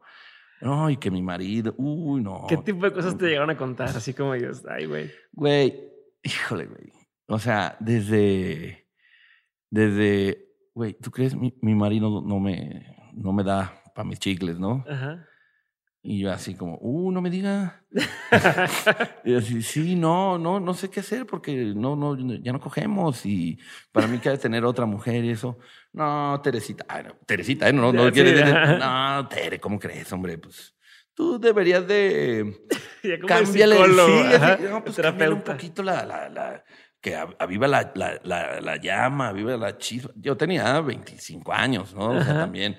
eh, o, o, o, o luego, digo, pues escuchas, ¿no? La- las conversaciones, güey. Pues luego yo no decía nada y escuchabas ahí a la, a la morra que decía, ay, no, que salí con fulano, pero no, no, no. Creo que él no es como que de mi estatus, porque no sé qué. Y yo nada más, así quien me hablaba, les hablaba y tal. Siempre me dejaban propina, entonces quiere decir que, que era, Buen trabajo. que era, que era, un- que era, que era bueno, güey. Y ahí fue cuando un amigo que, que conozco de hace muchos años, el, el Mike Bonilla, él, él es eh, cineasta y ha estado trabajando en, en- en diferentes eh, productoras. Me invitó a, a trabajar en, Plataforma. en plataforma con Diego Álvarez. Y, y, y- y yo a Diego lo conocí en MTV porque yo, fíjate también lo que hacía, güey. Yo grababa pendejadas. Yo decía, A la par de las uñas. ajá. No, yo, yo- yo- siempre tenía una cámara, güey, para grabar. Ok. Y decía, güey, ¿por qué no hago? y, mm, soy fan de la lucha libre. Me mama la lucha libre y tengo Ujú. muchos amigos lucha- de luchadores. Y decía, ¿por qué no grabo un comercial, güey? Voy a hacer un piloto de unos güeyes eh, de lucha libre y tal, y putiza y tal, y se lo voy a vender a MTV. Yo, en mi pedo. O sea, ¿cómo llegó MTV, güey? Bueno, o sea, ¿cómo? Ah, Pues ahí me ponía a buscar, güey, ¿no? MTV, MTV, teléfonos, ¿no? Y así de, bueno, ¿hablo MTV? Sí. Oiga, a la recepcionista, güey. Oiga, ¿cómo le hago para este, entregar así eh, tal material o tal?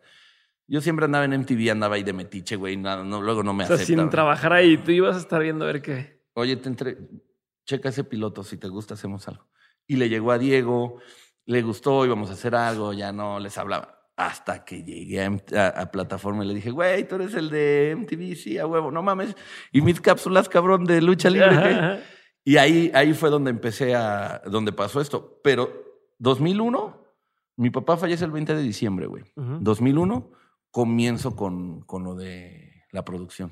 Ok. Y ahí fue donde dije, por algo fue, obviamente, pues, en mi vida profesional, eh, me hubiera encantado que mi jefe me haya visto ahorita lo que soy, güey. Sé que está orgulloso, ¿no? Y sé que lo ha visto. Y mi jefita está contentísima de... de- Ay, también, y también eso, güey. Mi mamá me corrió de su casa. Mi mamá a los 19 años, güey, eh, éramos ya, no, no, no, no, no, no, no nos, o sea, no había ya buena relación me corre de la casa también. O sea, todo se me juntó güey, en el 2001, perdón, 2001. Muere mi papá, me corre mi jefa, pero se me abre el camino, güey. Y dije, bueno, pues ya qué chingados, güey, ya al menos estoy atrás de la cámara. Y ahí empezó también todo el cotorreo. Gracias a que mi papá falleció y que mi mamá me corrió, güey. Ok. O sea, estas catástrofes.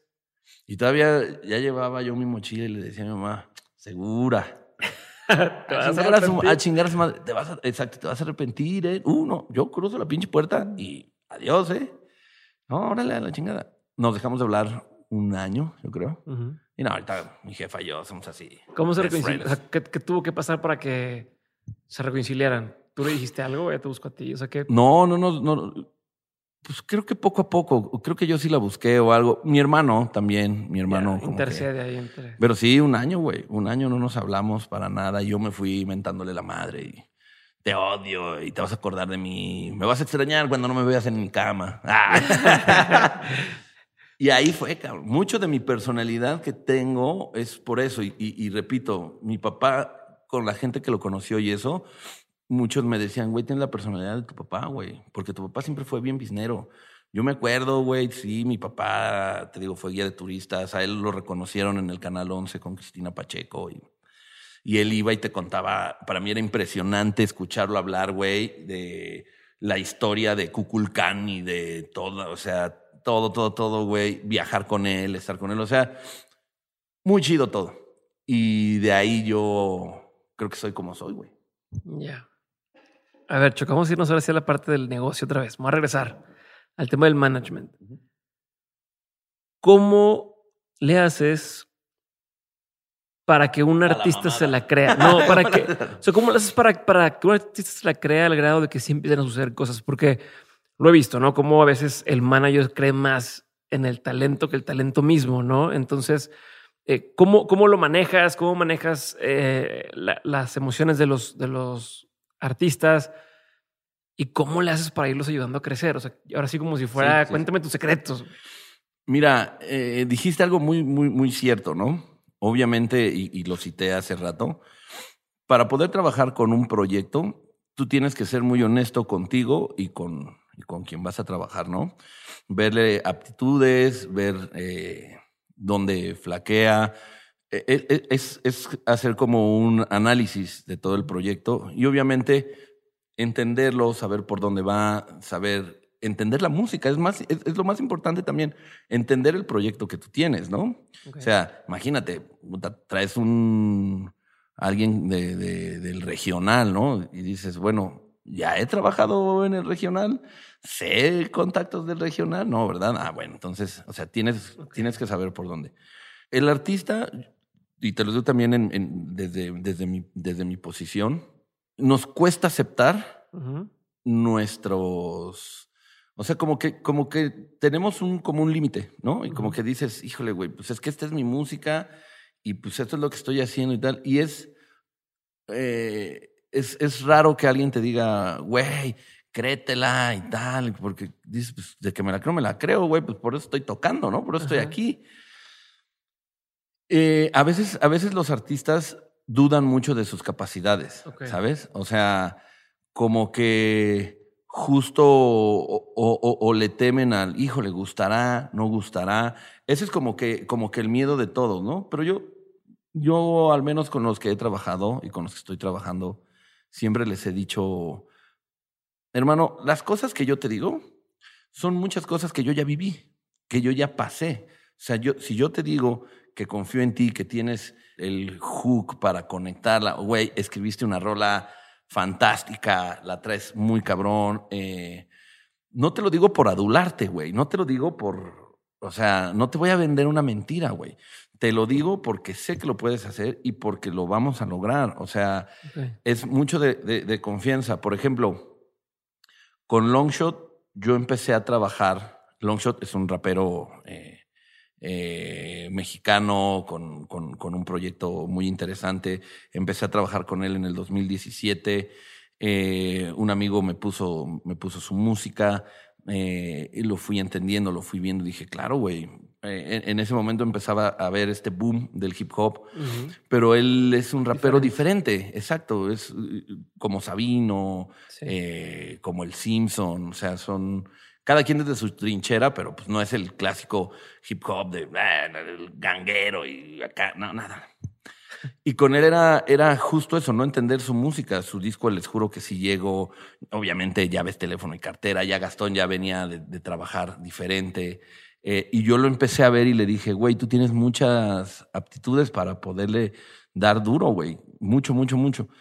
Pero él venía de trabajar muy a la do it yourself. O sea, la neta, el, Gastón, para mí, mis respetos, güey, es de los cabrones que he conocido que es mercenario, güey. O sea, ese güey es una pinche empresa andando, hace su merch, él la mueve, la vende, él anda para todos lados. O sea, eh, termina de tocar y ya está vendiendo.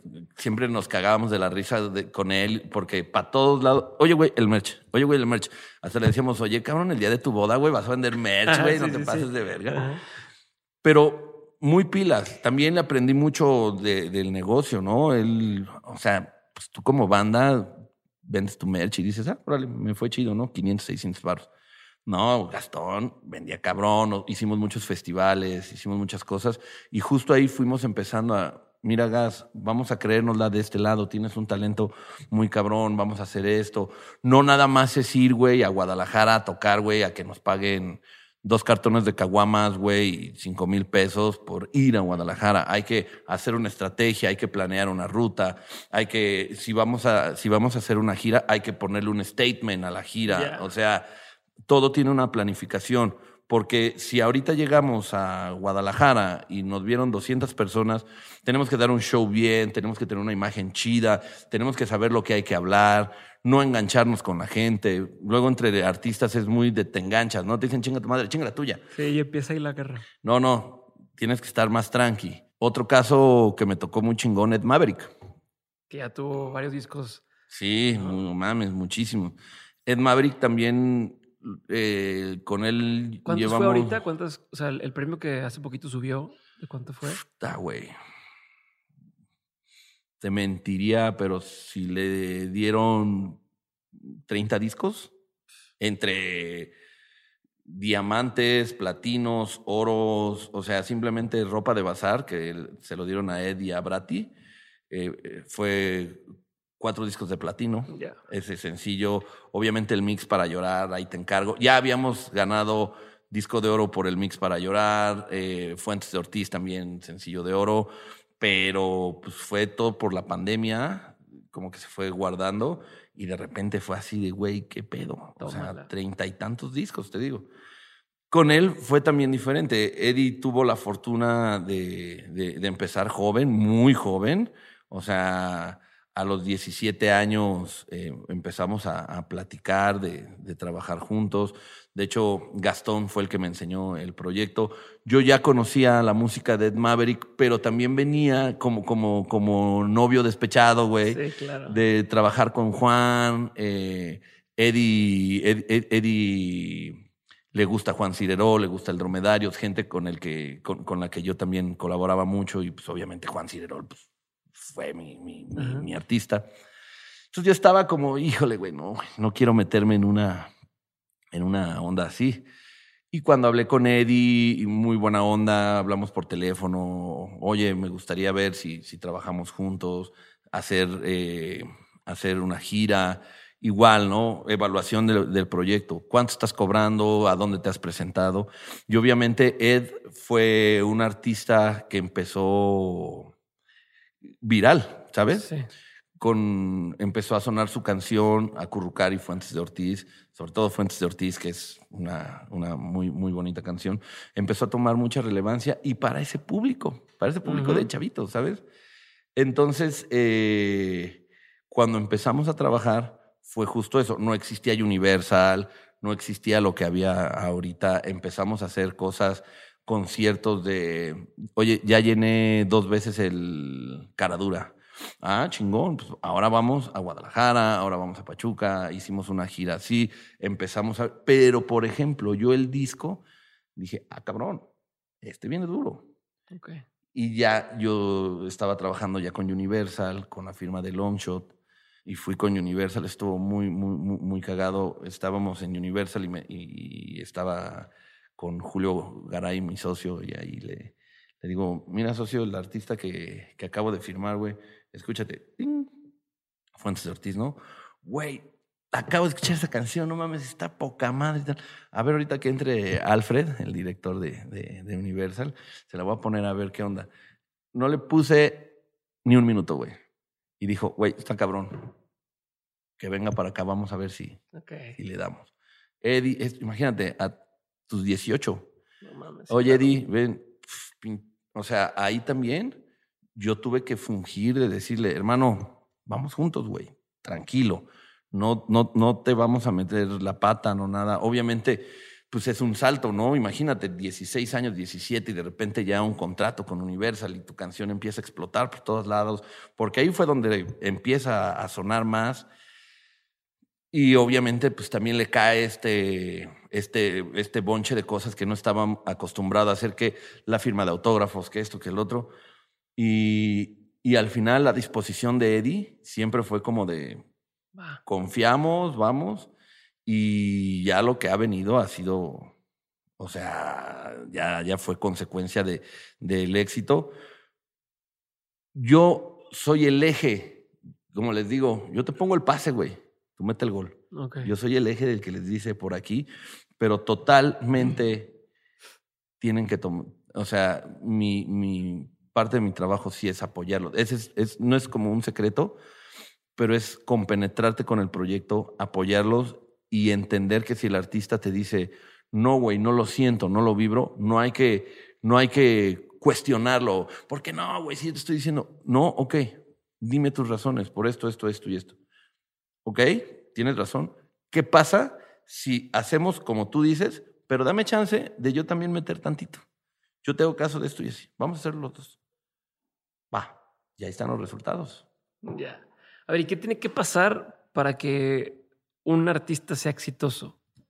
O sea, en, tu postura, en tu punto de vista, tú que has trabajado con tantos y has visto de cerca a otros por tus colegas y demás, si pudieras ponerlo así como en, a ver, estas son cinco características, o estos son diez, o cosas que ves replicadas en su estilo, en su género, con su nicho, pero que tienen en común los artistas que son exitosos, ¿qué, que encuentras?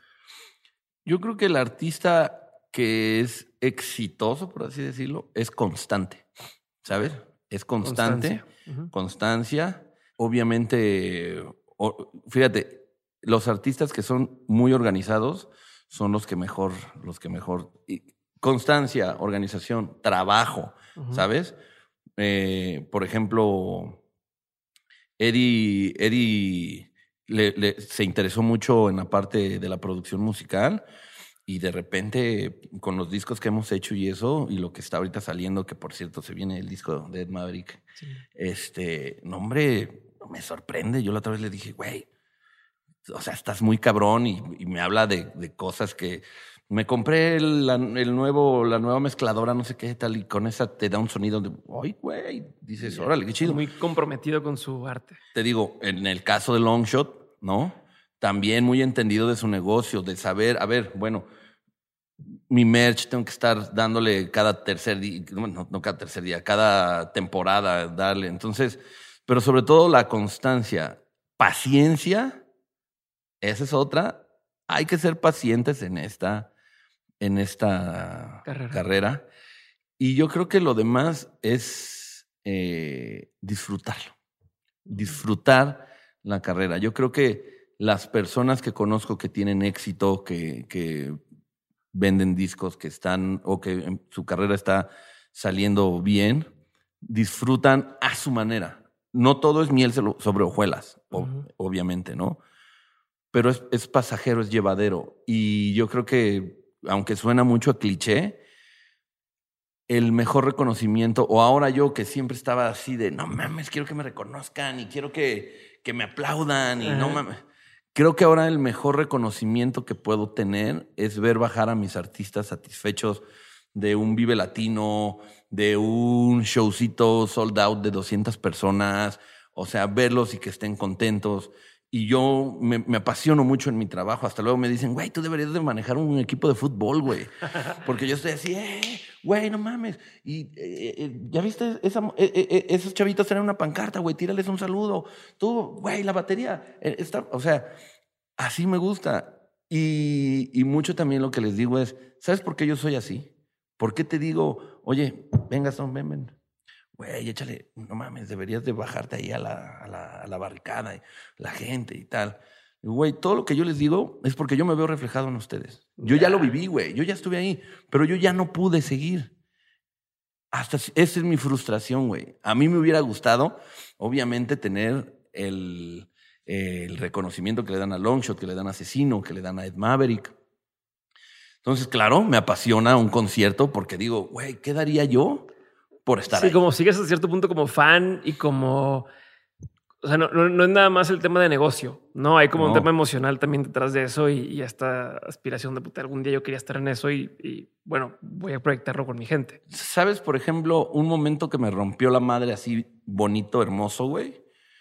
El Vive Latino del año pasado, cuando estaba tocando Ed Maverick, empezó a llover, güey. Y bueno, y pues todos sabemos, perdón, que el Vive Latino fue el último concierto grande eh, de la pandemia, que está como nos movió todo esto.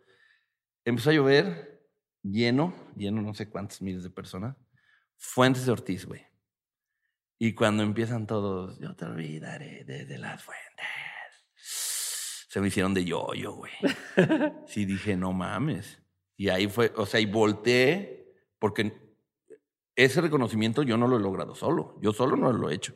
Yo tengo un equipo de trabajo, ya tengo una empresa y desde mi técnico de guitarras hasta el ingeniero, o sea, todos somos un equipo, güey. Yo soy el que orquesta, pero todos somos un equipo. Y voltear, güey, ver a los invitados, ver a todo mi equipo, güey, que están al pendiente, ver al artista. Pongo el Dead Maverick, obviamente he tenido momentos increíbles con todo, pero pongo el Dead Maverick porque ese día, ese momento, por las circunstancias de cómo estaba todo y eso, ahí fue cuando dije, güey, Hoy estoy contento con mi trabajo. Hoy. Necesito chingarle para hacer más cosas. Pero al menos hoy ya la cuajé. Chingón. Chuck, vamos a pasar a la parte de preguntas concretas. ¿Va? La pregunta es concreta, la respuesta no tiene que serlo. Te puedes soltar y luego paso a la siguiente. ¿Va? Pregunta número uno, mi buen Chuck. ¿Cuál ha sido uno de los peores consejos que te han dado? Uno de los peores consejos. Hijo, güey. No sé, yo creo que un mal consejo habrá sido, eh,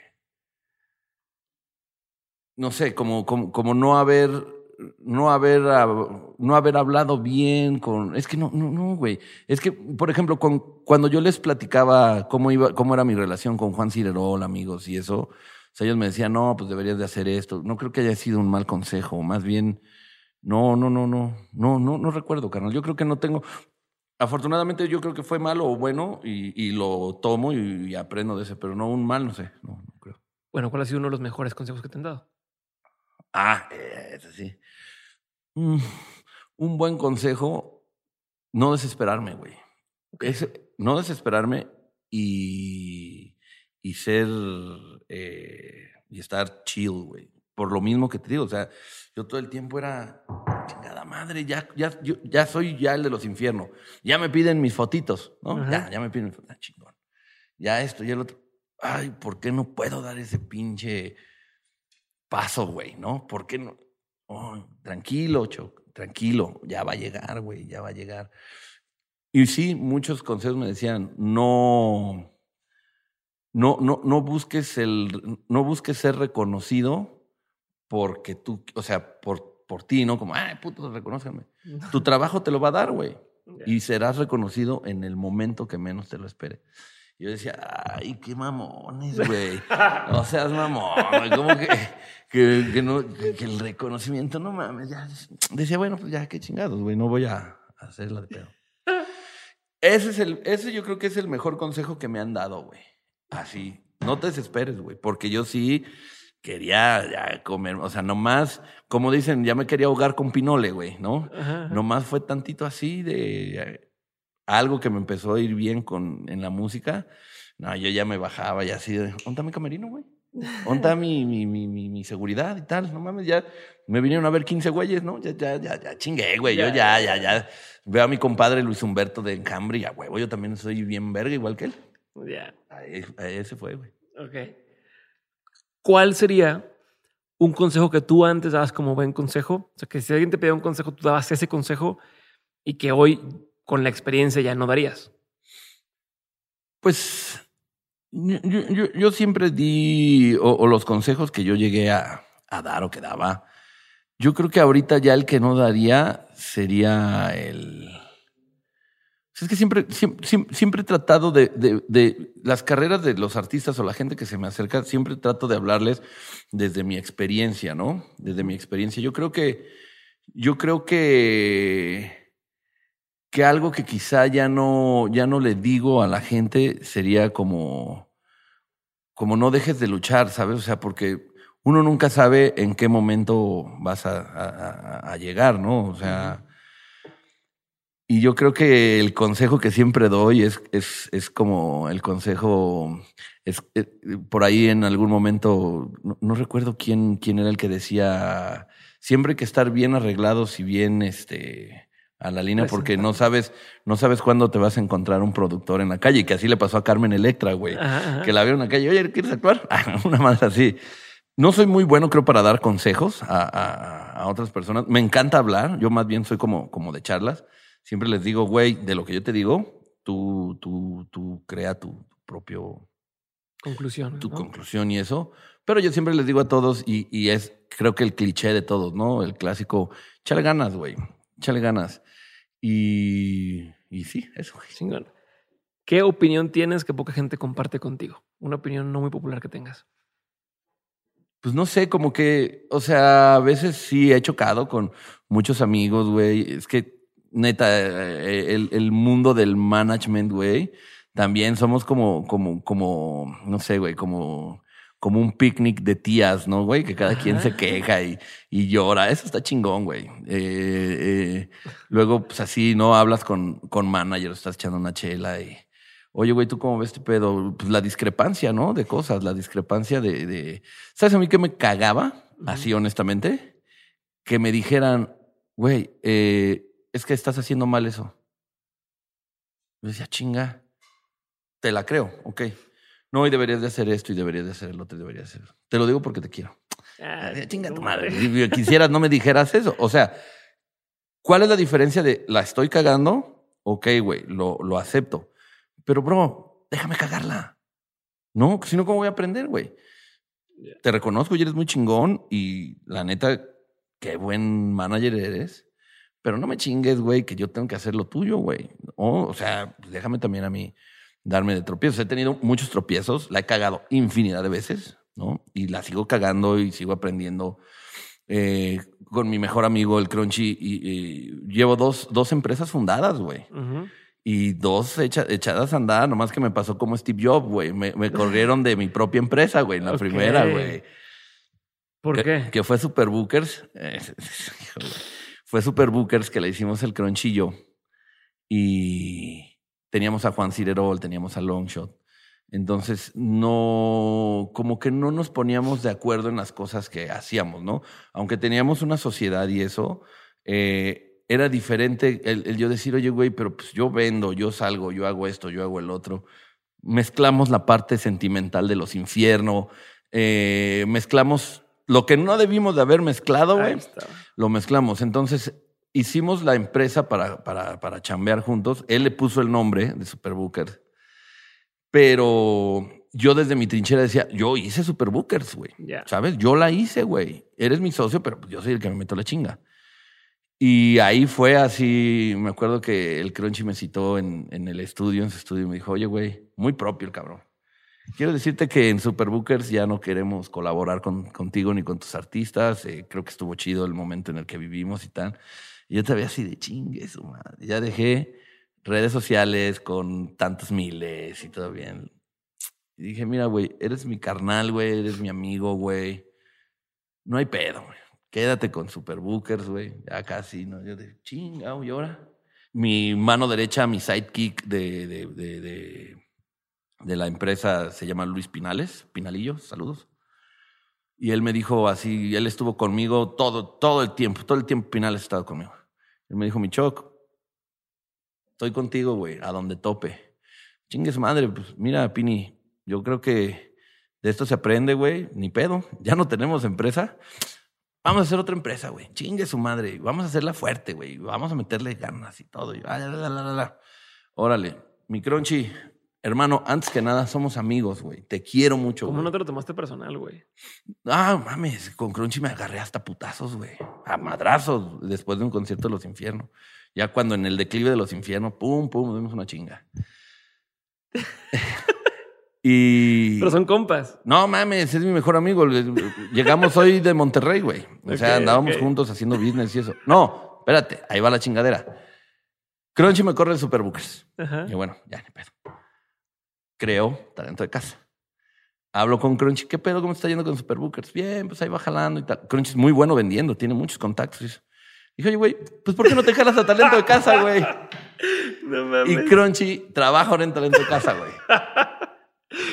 ¿Qué, pasó? ¿Qué crees que pasó la primera vez? O sea, ¿qué eh, cambió? Nuestro, nuestro, pedo fue no hablar las cosas que sentíamos. Ya. Mm. Creo que eso. Yo creo que fue un, un consejo o un mal consejo que no supe tomar a tiempo. El, el guardarme rencores, enojos, cosas, porque yo siempre decía chale, güey, en la banda, en, nego en business y eso, siento que estoy a la sombra de Crunchy, ¿sabes? O sea, como que siento que yo no, no estoy despegando, güey. Siento que estoy truncado, güey, ¿no? Casi, casi como para pedirle permiso, que no era así, pero yo lo veía de Tú lo sentías así. Ajá.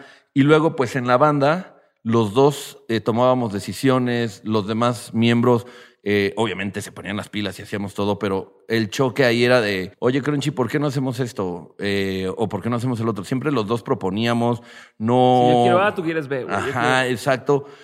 Y, y entonces también eh, mucho de los infiernos de que nos separamos fue el alcohol también. Obviamente no nos vamos a ser pendejos, éramos muy borrachos, güey. Muy borrachos, muchos pedos, pero también éramos muy, muy, éramos muy centrados en las cosas. Entonces, esas fricciones nos empezaron a, a, a, a malvibrar y al- a él y a mí. Y luego era, oye, pues, ¿qué onda? ¿Cuánto entró de Juan? Que era lo normal, ¿no? Lo que se tenía que hacer en una sociedad. Pero yo decía, cabrón, yo me fui toda la pinche semana con él. Y luego, aguanta este cabrón. Chingate todas las presiones y todo. Y luego ve, de- o sea, como dice el dicho, ¿no? Yo eh, arrullaba al niño, tronaba los cohetes y, o sea, Sí, todo. güey. Y le decía, oye, güey, no mames, yo soy el que me paro la chinga, güey. Tú tienes a tus bandas y eso, pero no se sopesa igual, güey. No estamos igual. Te digo, en la contraparte, Pinales apoyándome y tal. Y yo creo que eso fue lo que pasó con nosotros, que nunca hablamos las cosas, porque yo decía, es mi mejor amigo, güey. Yo no quiero perder su amistad. Nos dejamos de hablar un rato también, por lo mismo, por pedos, pendejadas. A mí me dolió mucho X. El chiste es que el día que hablamos, güey, haz de cuenta que me liberé, porque le pude decir, güey, esto, esto, esto, esto, y tú eres así, y esto, y me caga, y nada. En shock, tú eres esto, esto, esto, esto, esto, esto, esto, esto. esto. Amigos, amigos, ya está. Güey, ese día me sentí súper alivianado. Dije, bueno, pues ya me corrieron, ya ni pedo. Pero quedé bien con mi carnal. Pasó el tiempo, te digo, nos establecimos mejor, entró gente nueva y hablando le dije, Crunchy, ¿jalas? Me dijo, pa, estoy contigo. Y ahora, güey, Ya. güey, hace muy bien su, o sea, todos hacen muy bien la chamba en, en Talento de Casa, pero con él tengo la libertad de decir, oye, eh, o, él me propone, ¿sabes qué, Chaparro? Viene este, este evento, hay que hacerlo así, hay que hacerlo así. O sea, ya ahorita tengo una estructura que digo a huevo, y lo mejor es que seguí chambeando con mi mejor amigo y con mis amigos, güey. Chingón, güey. Siguiente pregunta. ¿Qué es algo que la gente no sabe de ti y que si supiera le sorprendería? Que dijiste bastantitas que me imagino que no sabían, Yo pero creo que, que ponía uñas postizas, güey. No, eh, yo creo que la gente se sorprendería al saber, güey, que hice hasta lo imposible, hasta lo imposible por salir en la tele, güey. Pinche sueño frustrado, güey. Y mira que trabajé eh, siendo asistente de producción en películas, trabajé con Carlos Reigadas, güey. Salí, güey, no mames, espérate, es que esto está muy pendejo, güey, como de a Ed Sullivan, güey.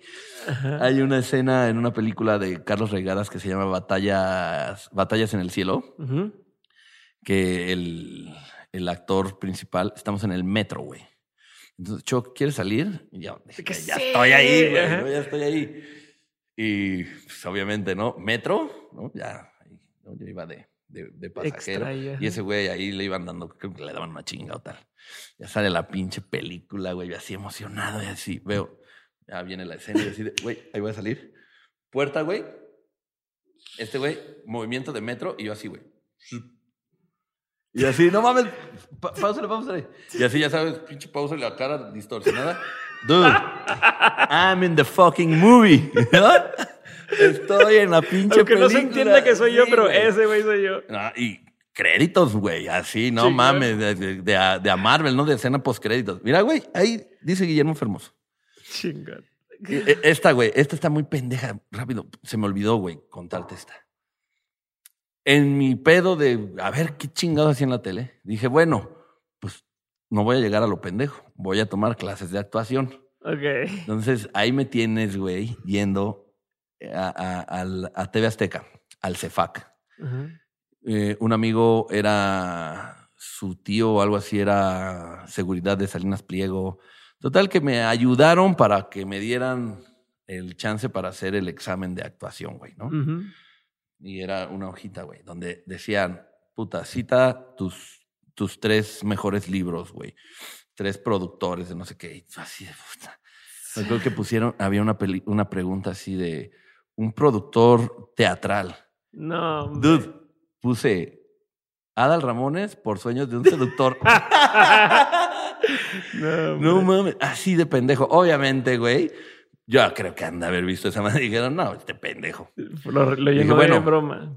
Al SEA, yo hablaba todos los putos días en televisión. Todos los días, todos los días. Oigan, no hay espacio. Oigan, no hay espacio. Pues prácticamente me decían, dude, no es así, güey. O sea, ya dije, güey, chingue su madre, güey. Voy a, a- a Argos, a Casa Azul, que estaba ahí en Condesa. Argos es también una empresa de, de- de- de televisión y tuvieron su boom. Y llego y, oiga, pues vengo a, a, a- a ver lo de las clases de actuación. Ah, no, sí, mira aquí de lunes a viernes y está el maestro Luis Felipe Tobar. Y, ay, órale, chingón. Güey, eso fue, fíjate, pinche vida culera, güey, me las debe, güey. Me vol- así ya voy a salir, güey, me volteo y sale una, una señorita de, de la parte de arriba y me dice, eh, ch- chavo, ah, no, ya volteo. ¿Vienes al casting? Y yo, no. ¿Quieres salir en un casting? Y yo, Simón, ¿de qué? Es que vamos a hacer una película. Entonces, este, ¿cuántos años tienes? Le digo, 20, 22, ¿no? 22. Ah, el papel es para un güey de 17, pero pues das Ah, ahí. ajá. ¿Le entras o qué? Sí, órale, va. Ya subí. Dame tu nombre a cara, a, a- a- a cámara, ¿no? Y perfiles. Y hola, ¿qué tal? Yo soy bien Hermoso. Mm, mm, Perfil, perfil. perfil. Va, pues nosotros te hablamos a ver si chicle y pega. Va. Ya dije, ah, mames, ya, ya me sé este pinche chiste toda la vida, güey. Y a, los, a las dos semanas, güey, que me hablan. Oye, Choc, este, te hablamos de, de, de Casa Azul. Fíjate que eh, nos gustó tu perfil y nos gustaría que vinieras y ya nos trajeras unas fotos tuyas. eh, una de, de- de- de cara completa y y una de, bueno, sí, un close-up y una normal, cara ¿no? completa, me Sí. que sí, de que no, no, Sí, los no, no, no, no. O sea, cara, más bien sí como. como Cara y cuerpo completo. ajá, ajá, pero que carita sola, ¿no? Y yo así de, ay, güey, fotos, güey. Dije, pues, ay, no creo que se saquen de pedo si llevo unas de Cancún, ¿no? Te mamaste. Y pues, de los álbums de ahí de mi jefa, güey, agarré como que la más, que se me veía pues más cerquita la cara, güey. Y agarré una, güey, así, aparte yo, güey, en ese entonces estaba más pinche flaco, güey. Y, y ya yo llego bien verga, güey. Y veo en la mesa, güey, así fotos de güeyes acá, güey. Sí eres tú. güey. La mamá, sí, güey, sí, súper caritas así, güey. ¿Traes las fotos? Sí, güey, sí. Oye, pues es que nada más tenía pues la de Cancún y eso. Y, las, y las dejo, güey, chale, ¿qué van a decir? güey? Y, la, y las dejo, güey. Y, me- y todavía me dice la chama, ay, muy bonito el mar, ¿verdad? Y le digo, sí, no, pues Cancún, es que mi papá y todo eso. ¿Va? Y dice, oye, eh, pues nosotros te hablamos. A ver si, si jala. No, yo vi y dije, no, güey, Este ya chingué a mi madre. O sea, el que está al lado mío, güey, está mamado, guapo y así, pinche estudio, machín. 15 días que me hablan, güey. No, hombre. Y me dijeron así como, güey, entre los mil cabrones que vinieron y las fotos y eso, güey, la de Cancún, de mamá, ¿no? De mamá. Me dijeron, güey, ya vamos a venir, ya quiero que vengas y vamos a hacer un, ya te vamos a dar una parte del guion, ya para que ya le chingues. No seas mamón, güey. No, a toda mi familia les dije, güey, Ya soy ah, artista, ahora sí ahí sí. les voy, ¿eh? Ahora sí. Papas, llegué, me dijeron, mira, esta película se va a llamar Contacto. Según iba a ser una madre ahí como de que dos morritos encontraban un extraterrestre y la, la chingada. Ya, yo tenía mi personaje, no sé si se llamaba Andrés o qué. Y era el chico de 17 años y un morro como de 12. Entonces tú apréndete esta parte y, este, y vienes la próxima semana y hacemos la prueba ya a cámara. Y pues ya llegué y yo bien, bien segura, ¿no? Así, este, oh, que, que era una madre así como, oh, y ese, y ese objeto que está ahí tirado, viste, tiene vida, cuidado, una pendejada así, güey, me sentía como, como Milhouse en el niño fisión, ¿sabes, güey? Así. Cuidado, no mames. Y- Y, y ya, güey, ¿no? Dije, a huevo, yo creo que sí me quedo. Dije, Creo que sí me salió chingón. Sí, güey, dije, no mames. Güey, me hablaron. No mames, te mamaste, güey. Ahora ya te vamos a dar ya una escena completa y te vamos a presentar al morrito, güey, con el que él quedó también seleccionado. O sea, ya me dijo como, hay dos parejas. La A y este y la B. y- Ajá. O sea, tú y este güey y otros dos güeyes que estamos casteando. Pero ya prácticamente lo tienen en la bolsa. No, mames. Güey, así, yo todos los días leía mis partes, así, güey, neta, eh, me ponía enfrente del espejo, güey, y así, güey, ¿no? Y te digo, la, la- la escena era como que íbamos en un campo, güey, y veíamos, este, que había una nave ahí que se había dado un chingazo y ahí, según había un extraterrestre, güey. Y pues ya, güey, yo llegué así en, en mi plan, güey, y veo al morro, güey, y digo, no, este cabrón me va a hundir. No, dije, no mames, no creo que. No, no, no. No está a mi nivel actoral, güey. Y, güey, y, él, y, él- y- y veía al morro y, y le decía, oye, y sí, la- yo aparte bien seguro, güey. Yo así, si estudiaste, güey. Si viste todo bien, güey. O sea, vamos ¿Estás a listo? practicar. El morro se cagaba de la risa y me decía, no, pero ¿para qué practicamos? Ya ahorita le damos. Yo, no, güey, hay que practicar, güey. No mames, es nuestro papel, güey. ajá. Y ahí vamos, güey. Me acuerdo que estaba la cámara así mm, contrapicada, güey. Sea, ahí, ¿no? Le veíamos y como que ah, ah, así abríamos la pinche, ma- el, la- el, pues el, el, pasto, ese, ajá, ajá. No me acuerdo el nombre del morro, ¿no? Pongámosle Héctor, ¿no? Mira, Héctor, cuidado. ¿Y qué es esto, güey? ¿Por qué brilla? ¿Será lo que estoy pensando? Y el morrito así como, no, sí, hijo de tu puta madre, échale Dame ganas. más, dame más. Y yo me fui así, güey, de, "Ish, valió verga, ¿no? Y ahí me tienes hablándole a los productores, oye, güey, es que eh, háganmelo por fuera, este güey no lo sentí muy bien. Y, no, mi Choc, tú tranquilo, güey, vamos a ver qué pasa. 15 días, 20 días, güey, un mes, güey, dije, ya valió verga. Y yo hablaba, y hablaba, y hablaba, y hablaba, y hablaba. Dude, mes y medio, güey, me hablan, güey, y me dicen, una buena y una mala. Y yo, chingue su madre. La mala es que, pues, el morrito, güey, ya no pasó, ¿no? La buena es que el del otro casting lo hizo muy bien y la buena es que nos gustó cómo lo hiciste, güey. Entonces, ya los dos ya están. Eh, vamos a hacer el último, ya el último, la última prueba de cámara, ya tú con él y, y ya vestuario y todo, güey. Y yo iba, pero de eso que te digo, yo solo, güey. Nadie me apoyaba, nadie me acompañaba, nadie Ajá. nada. Yo ¿Cuánto tiempo era eso? ¿Pasó qué? ¿Dos meses? ¿Tres meses? Pues sí, el como, proceso? como, como cuatro meses, yo creo, güey. Pero ahí viene lo más verga y lo más triste. Llego, güey, conozco a Alfonso, este chavo se llama. Muy buena onda. Y sí, dije, no mames, este güey sí se ve que es actor, güey. Y ya hablamos. Aparte iba a estar cabrón, iba a estar. Sí, de que, y ese güey ahorita es Diego Luna y yo así de... No, y, y el cast iba a estar cabrón, güey. Iba a estar Damián Alcázar, iba Ok. así varios, o sea, ya bien, güey. Y aparte íbamos a ser nosotros los protagonistas, güey. Y ya llegué y no, vamos a echarle. No, ya hicimos foro, todo bien, güey. No me acuerdo de, la, de las escenas, pero sí era igual y ya hablando como a cámara, interactuando con él. Todo, güey. Güey, hijo, terminamos tal, güey. Llega el director, llega Pigmenio Ibarra, llegan varios así, nos dicen, muchachos, bienvenidos. Se quedan en el, en el papel. Ah, güey. Llorando Dije- de la felicidad. En ese Inter, a veces me daba un aventón un amigo que tenía un Atlantic Ajá. y tenía un estéreo bien culero, güey. Y le, le dije, güey, ahora que haga lo de la película, güey, te voy a regalar un estéreo, güey. A tu Ya, coche. haciendo pa' que- promesas y tal. Ya, no mames, güey. Yo salí, le hablé a mi familia, les dije, señores, la vida me ha bendecido. Ya, me quedé, güey, ¿no? A huevo, pinche, todo bien, ya. Este compita y yo, chido, te digo, don Epigmenio y Barrio, ¿no? Pues felicidades. Ahora, pues el proceso, yo ya era mayor de edad, ¿no? Entonces, el chavito no, el proceso es hablar con eh, abogados y tal, ver el contrato. Vamos a grabar aquí, vamos a grabar en Hermosillo, creo, y creo que unas partes en Tijuana, no me acuerdo. Es un proyecto de seis semanas, ocho semanas, no me acuerdo. Eh, van a conocer al, al, al- demás cast, bla, bla, bla, bla, bla, bla, bla. No, ya, ya chingué, ¿no?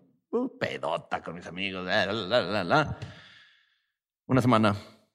Ah, pues es una semana, güey, no creo que vaya, pero dos semanas, les voy a echar un phone. ¿Qué onda? ¿Qué, cómo, cómo, va? ¿No? ¿Cómo va? Sí, sí. No me ha llegado el contrato. Guillermo Fermoso, próxima estrella. O sea, güey, yo, el platillo volador, güey, si viste el que dice, ay, aguas, güey. No, güey, no, estamos frenados, pero ahorita, ya, ya, próxima semana, ya está.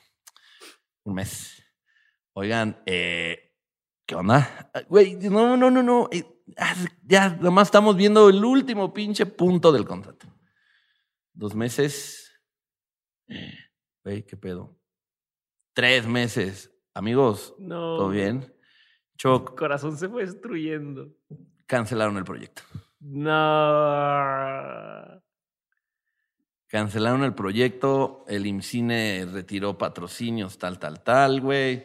Esto es así, lo hiciste muy bien. Si tenemos más castings o eso, ya tenemos tus datos, tenemos tus fotos. ¿no? Nosotros te hablamos, güey. Ah, no te agüites, güey. Así como si yo fuera actor y, ah, luego sale otro proyecto, güey. Güey, fue la cosa más triste de mi vida, güey. Y dije, oh cielos, güey. Dije, no, ya, valió verga, no quiero volver a saber nada. Dije, güey, jamás en la vida va a pasar algo conmigo que trascienda, güey. No va a pasar nada, ya chingé a mi madre, güey. O sea, nada. ¿Y qué me pasó, güey? Este año, bueno, el año pasado, pandemia, mayo, el peor mes, güey, de, de, la pandemia. Yo en mi casa, echando un chupe, ah, solo, güey. claro. Solo echando un chupe. Eh, empecé así de mamón, güey, con mi phone escuchando unas rolas. Y se me ocurre, güey, poner una rola y me empecé a grabar así, güey. ¿no? Ya no mames, pues es como si estuviera bailando con alguien, ¿no? Dije, huevo. Dije, güey, voy a grabar un video de pura mamada. Y, y dije, ¿pero qué canción le pongo, güey? En ese entonces habían hecho unos güeyes de vamos a, vamos a subirnos a los techos, Uh -huh. ¿no? A las ventanas y todos vamos a cantar Ramito de Violetas. Ajá. Y estaba como en boga, Ramito de Violetas, Ramito de Violetas. Dije, ay, güey, voy a poner la de Ramito de Violetas, güey, pues ya ando medio pedo, güey, y estoy, pues, ¿qué hago, güey? Chingue su madre. Ya me puse una camisa negra y la chingada y, y ya me empiezo a orar, pongo, aparte, te digo, yo haciendo la producción, así de que le apretaba acá, ¡pum! Y ya, así, y entonces empiezo así bailando y, hola, ¿cómo te llamas? Sí, yo, pero obviamente así como actuando, ¿no? Yo soy Guillermo, mucho gusto. Oye, así, ay, perdón, te pisé y vente, vamos Sí, a hablar. y, acuerdo, eh, eh, eh. Y luego, a ver, ven, te voy a cargar, ¿eh? Uh, y yo así como, pin- como pinche loco, güey.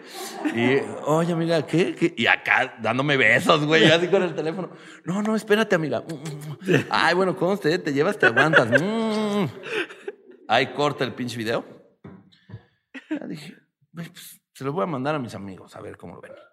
¿Cómo ven, güey? Ah, mames, pinche choc, estás bien pendejo. Bla, bla.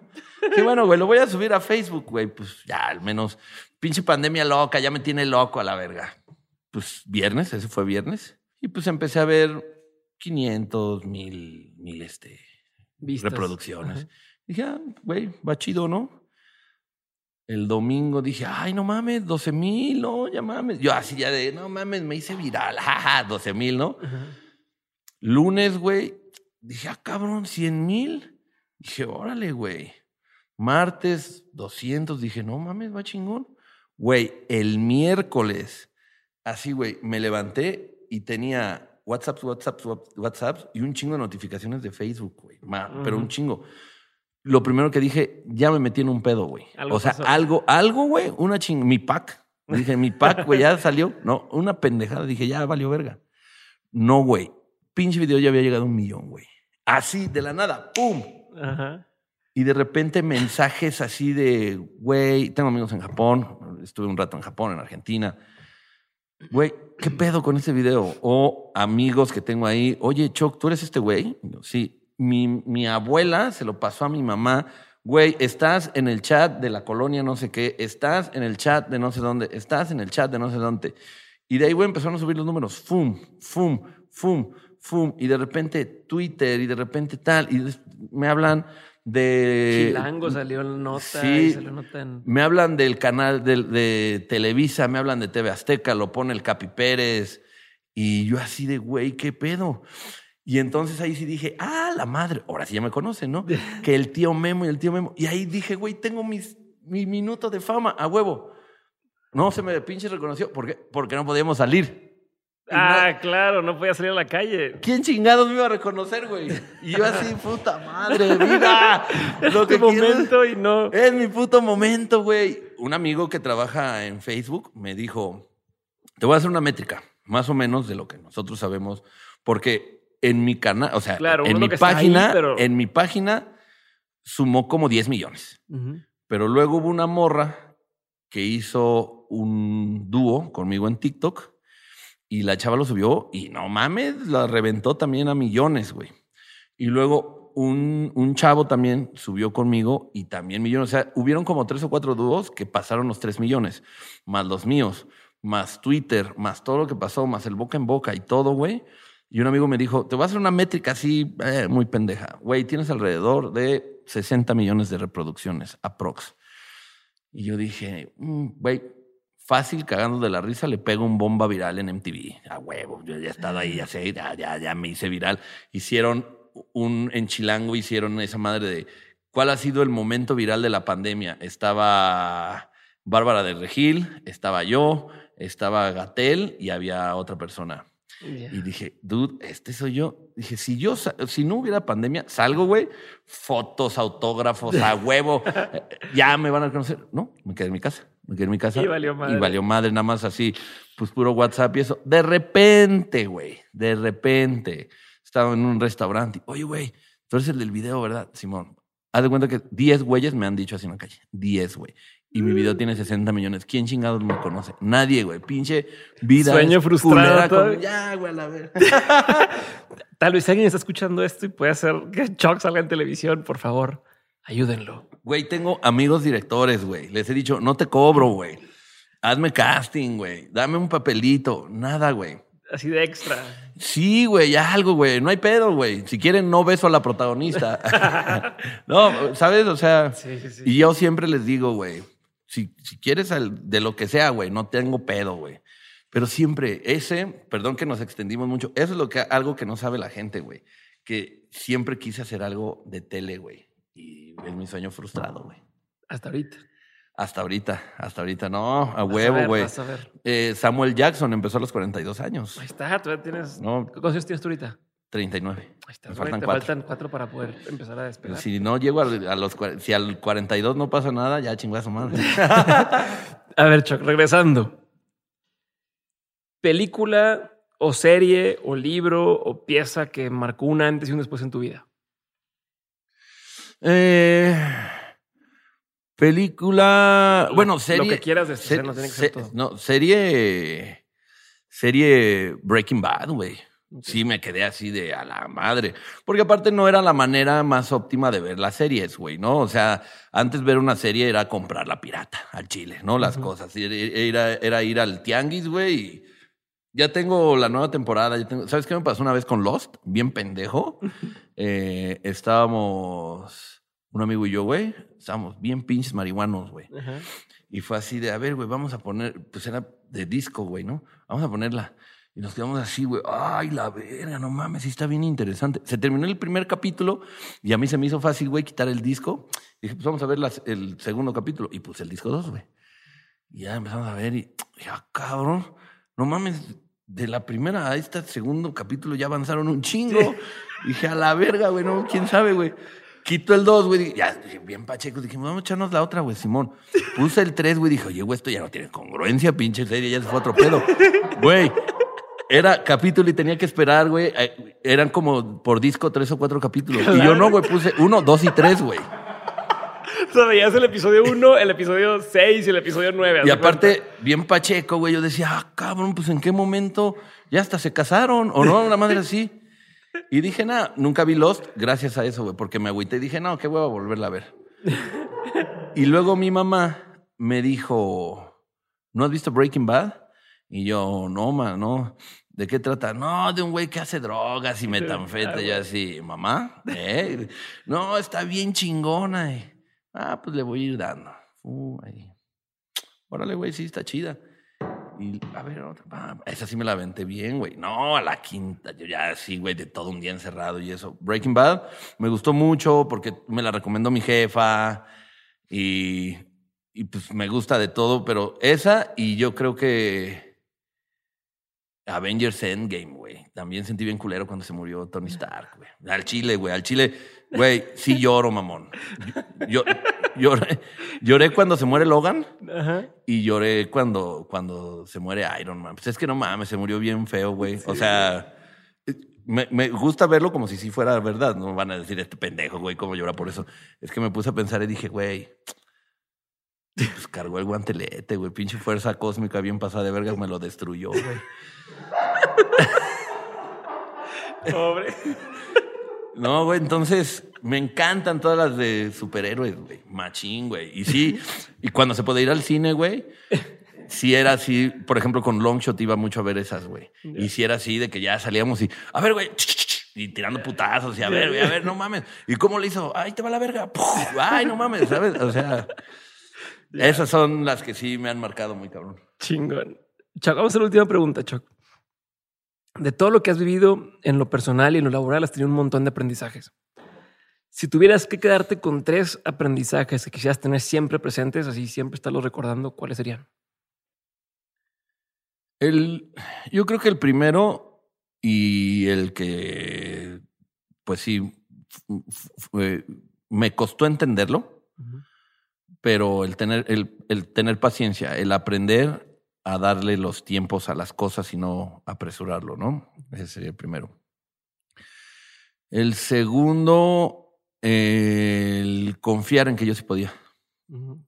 Mucha, mucha gente dudó de mí, mucha gente no creyó que pude, que podía hacer esto.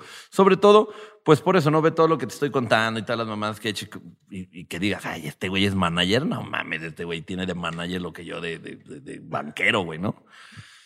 Pero soy así, güey. Así es mi familia, güey. Mi familia eh, es una familia muy chica, pero mi abuelita dicharachera, echando desmadre. Ah, somos muy unidos, güey. Entonces, desde mi familia he sido así. Eh, y justo eso, ¿no? También pues, me conocían y como que decían, ah, este güey no. Pues este güey no sabe si es productor, si es este músico. No, yo creo que este güey no. ¿No crees que creyeran que a lo mejor que tú eres actor de cine? Cabrón, no mames, yo creo que sí, güey. Estaba en la pinche, e, en el lado incorrecto. Esa, güey, de que muchos me dijeron que no se podía y pues se las reviré, cabrón.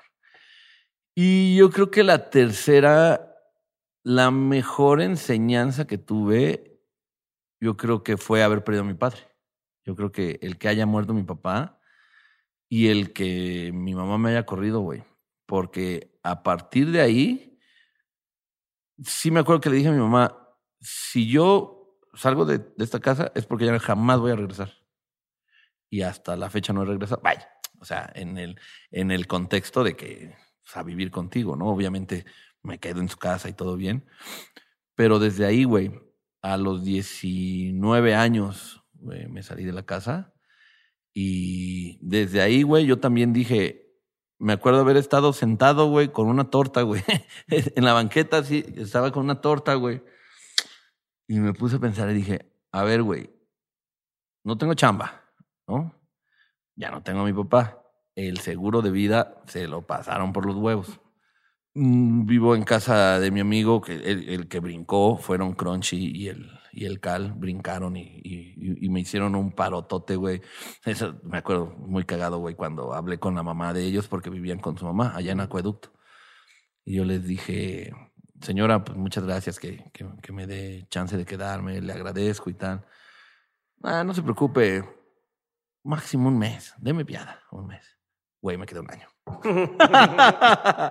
Pero pues porque después se fueron, eh, su, mamá y, sus hermanos se fueron a vivir a casa de su abuelita, entonces como que quedó el depa ahí para nosotros, le dábamos una renta. Vaya, por eso, se, por eso nos quedamos un año.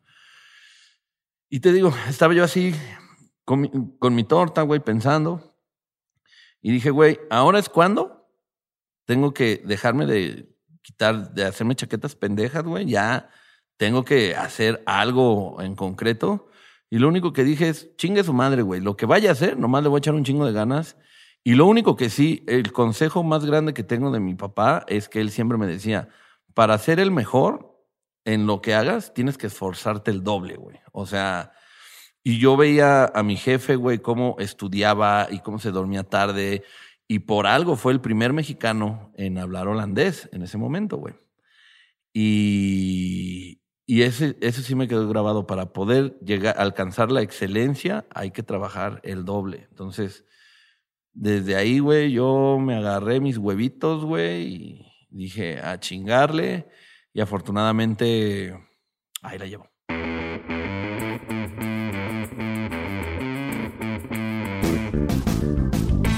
Muchísimas gracias por haber escuchado este episodio con Choc Fermoso. Te agradezco un montón el que te hayas tomado el tiempo de escucharlo. Y solo quiero aprovechar para recordarte, si aún no lo has hecho, por favor, dale seguir en Spotify. Si nos escuchas desde ahí, dale seguir en Spotify, que eso nos ayuda a que más gente encuentre el podcast. Yo me despido, pero antes te dejo un pedacito del siguiente episodio, que es con Sabino, el episodio número 2 con Sabino. Espero que lo disfrutes. Un abrazote. Gracias. Bye.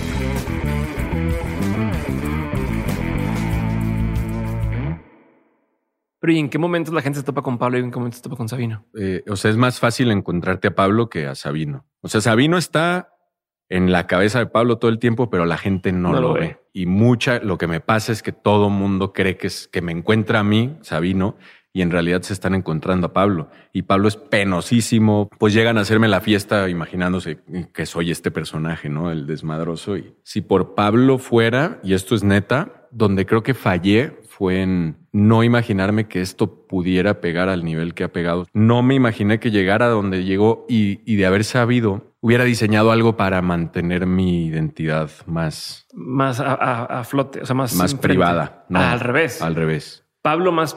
Sí, y, y, que Sabino sea un personaje, pero que no reconozcan después. O sea, porque pendejo de Sabino vive en mí, güey. Entonces usa mi mismo eh, vehículo, ¿no? Mi mismo cuerpo. La gente lo, lo busque a él y pues yo quiero estar tranquilo, yo quiero que no me...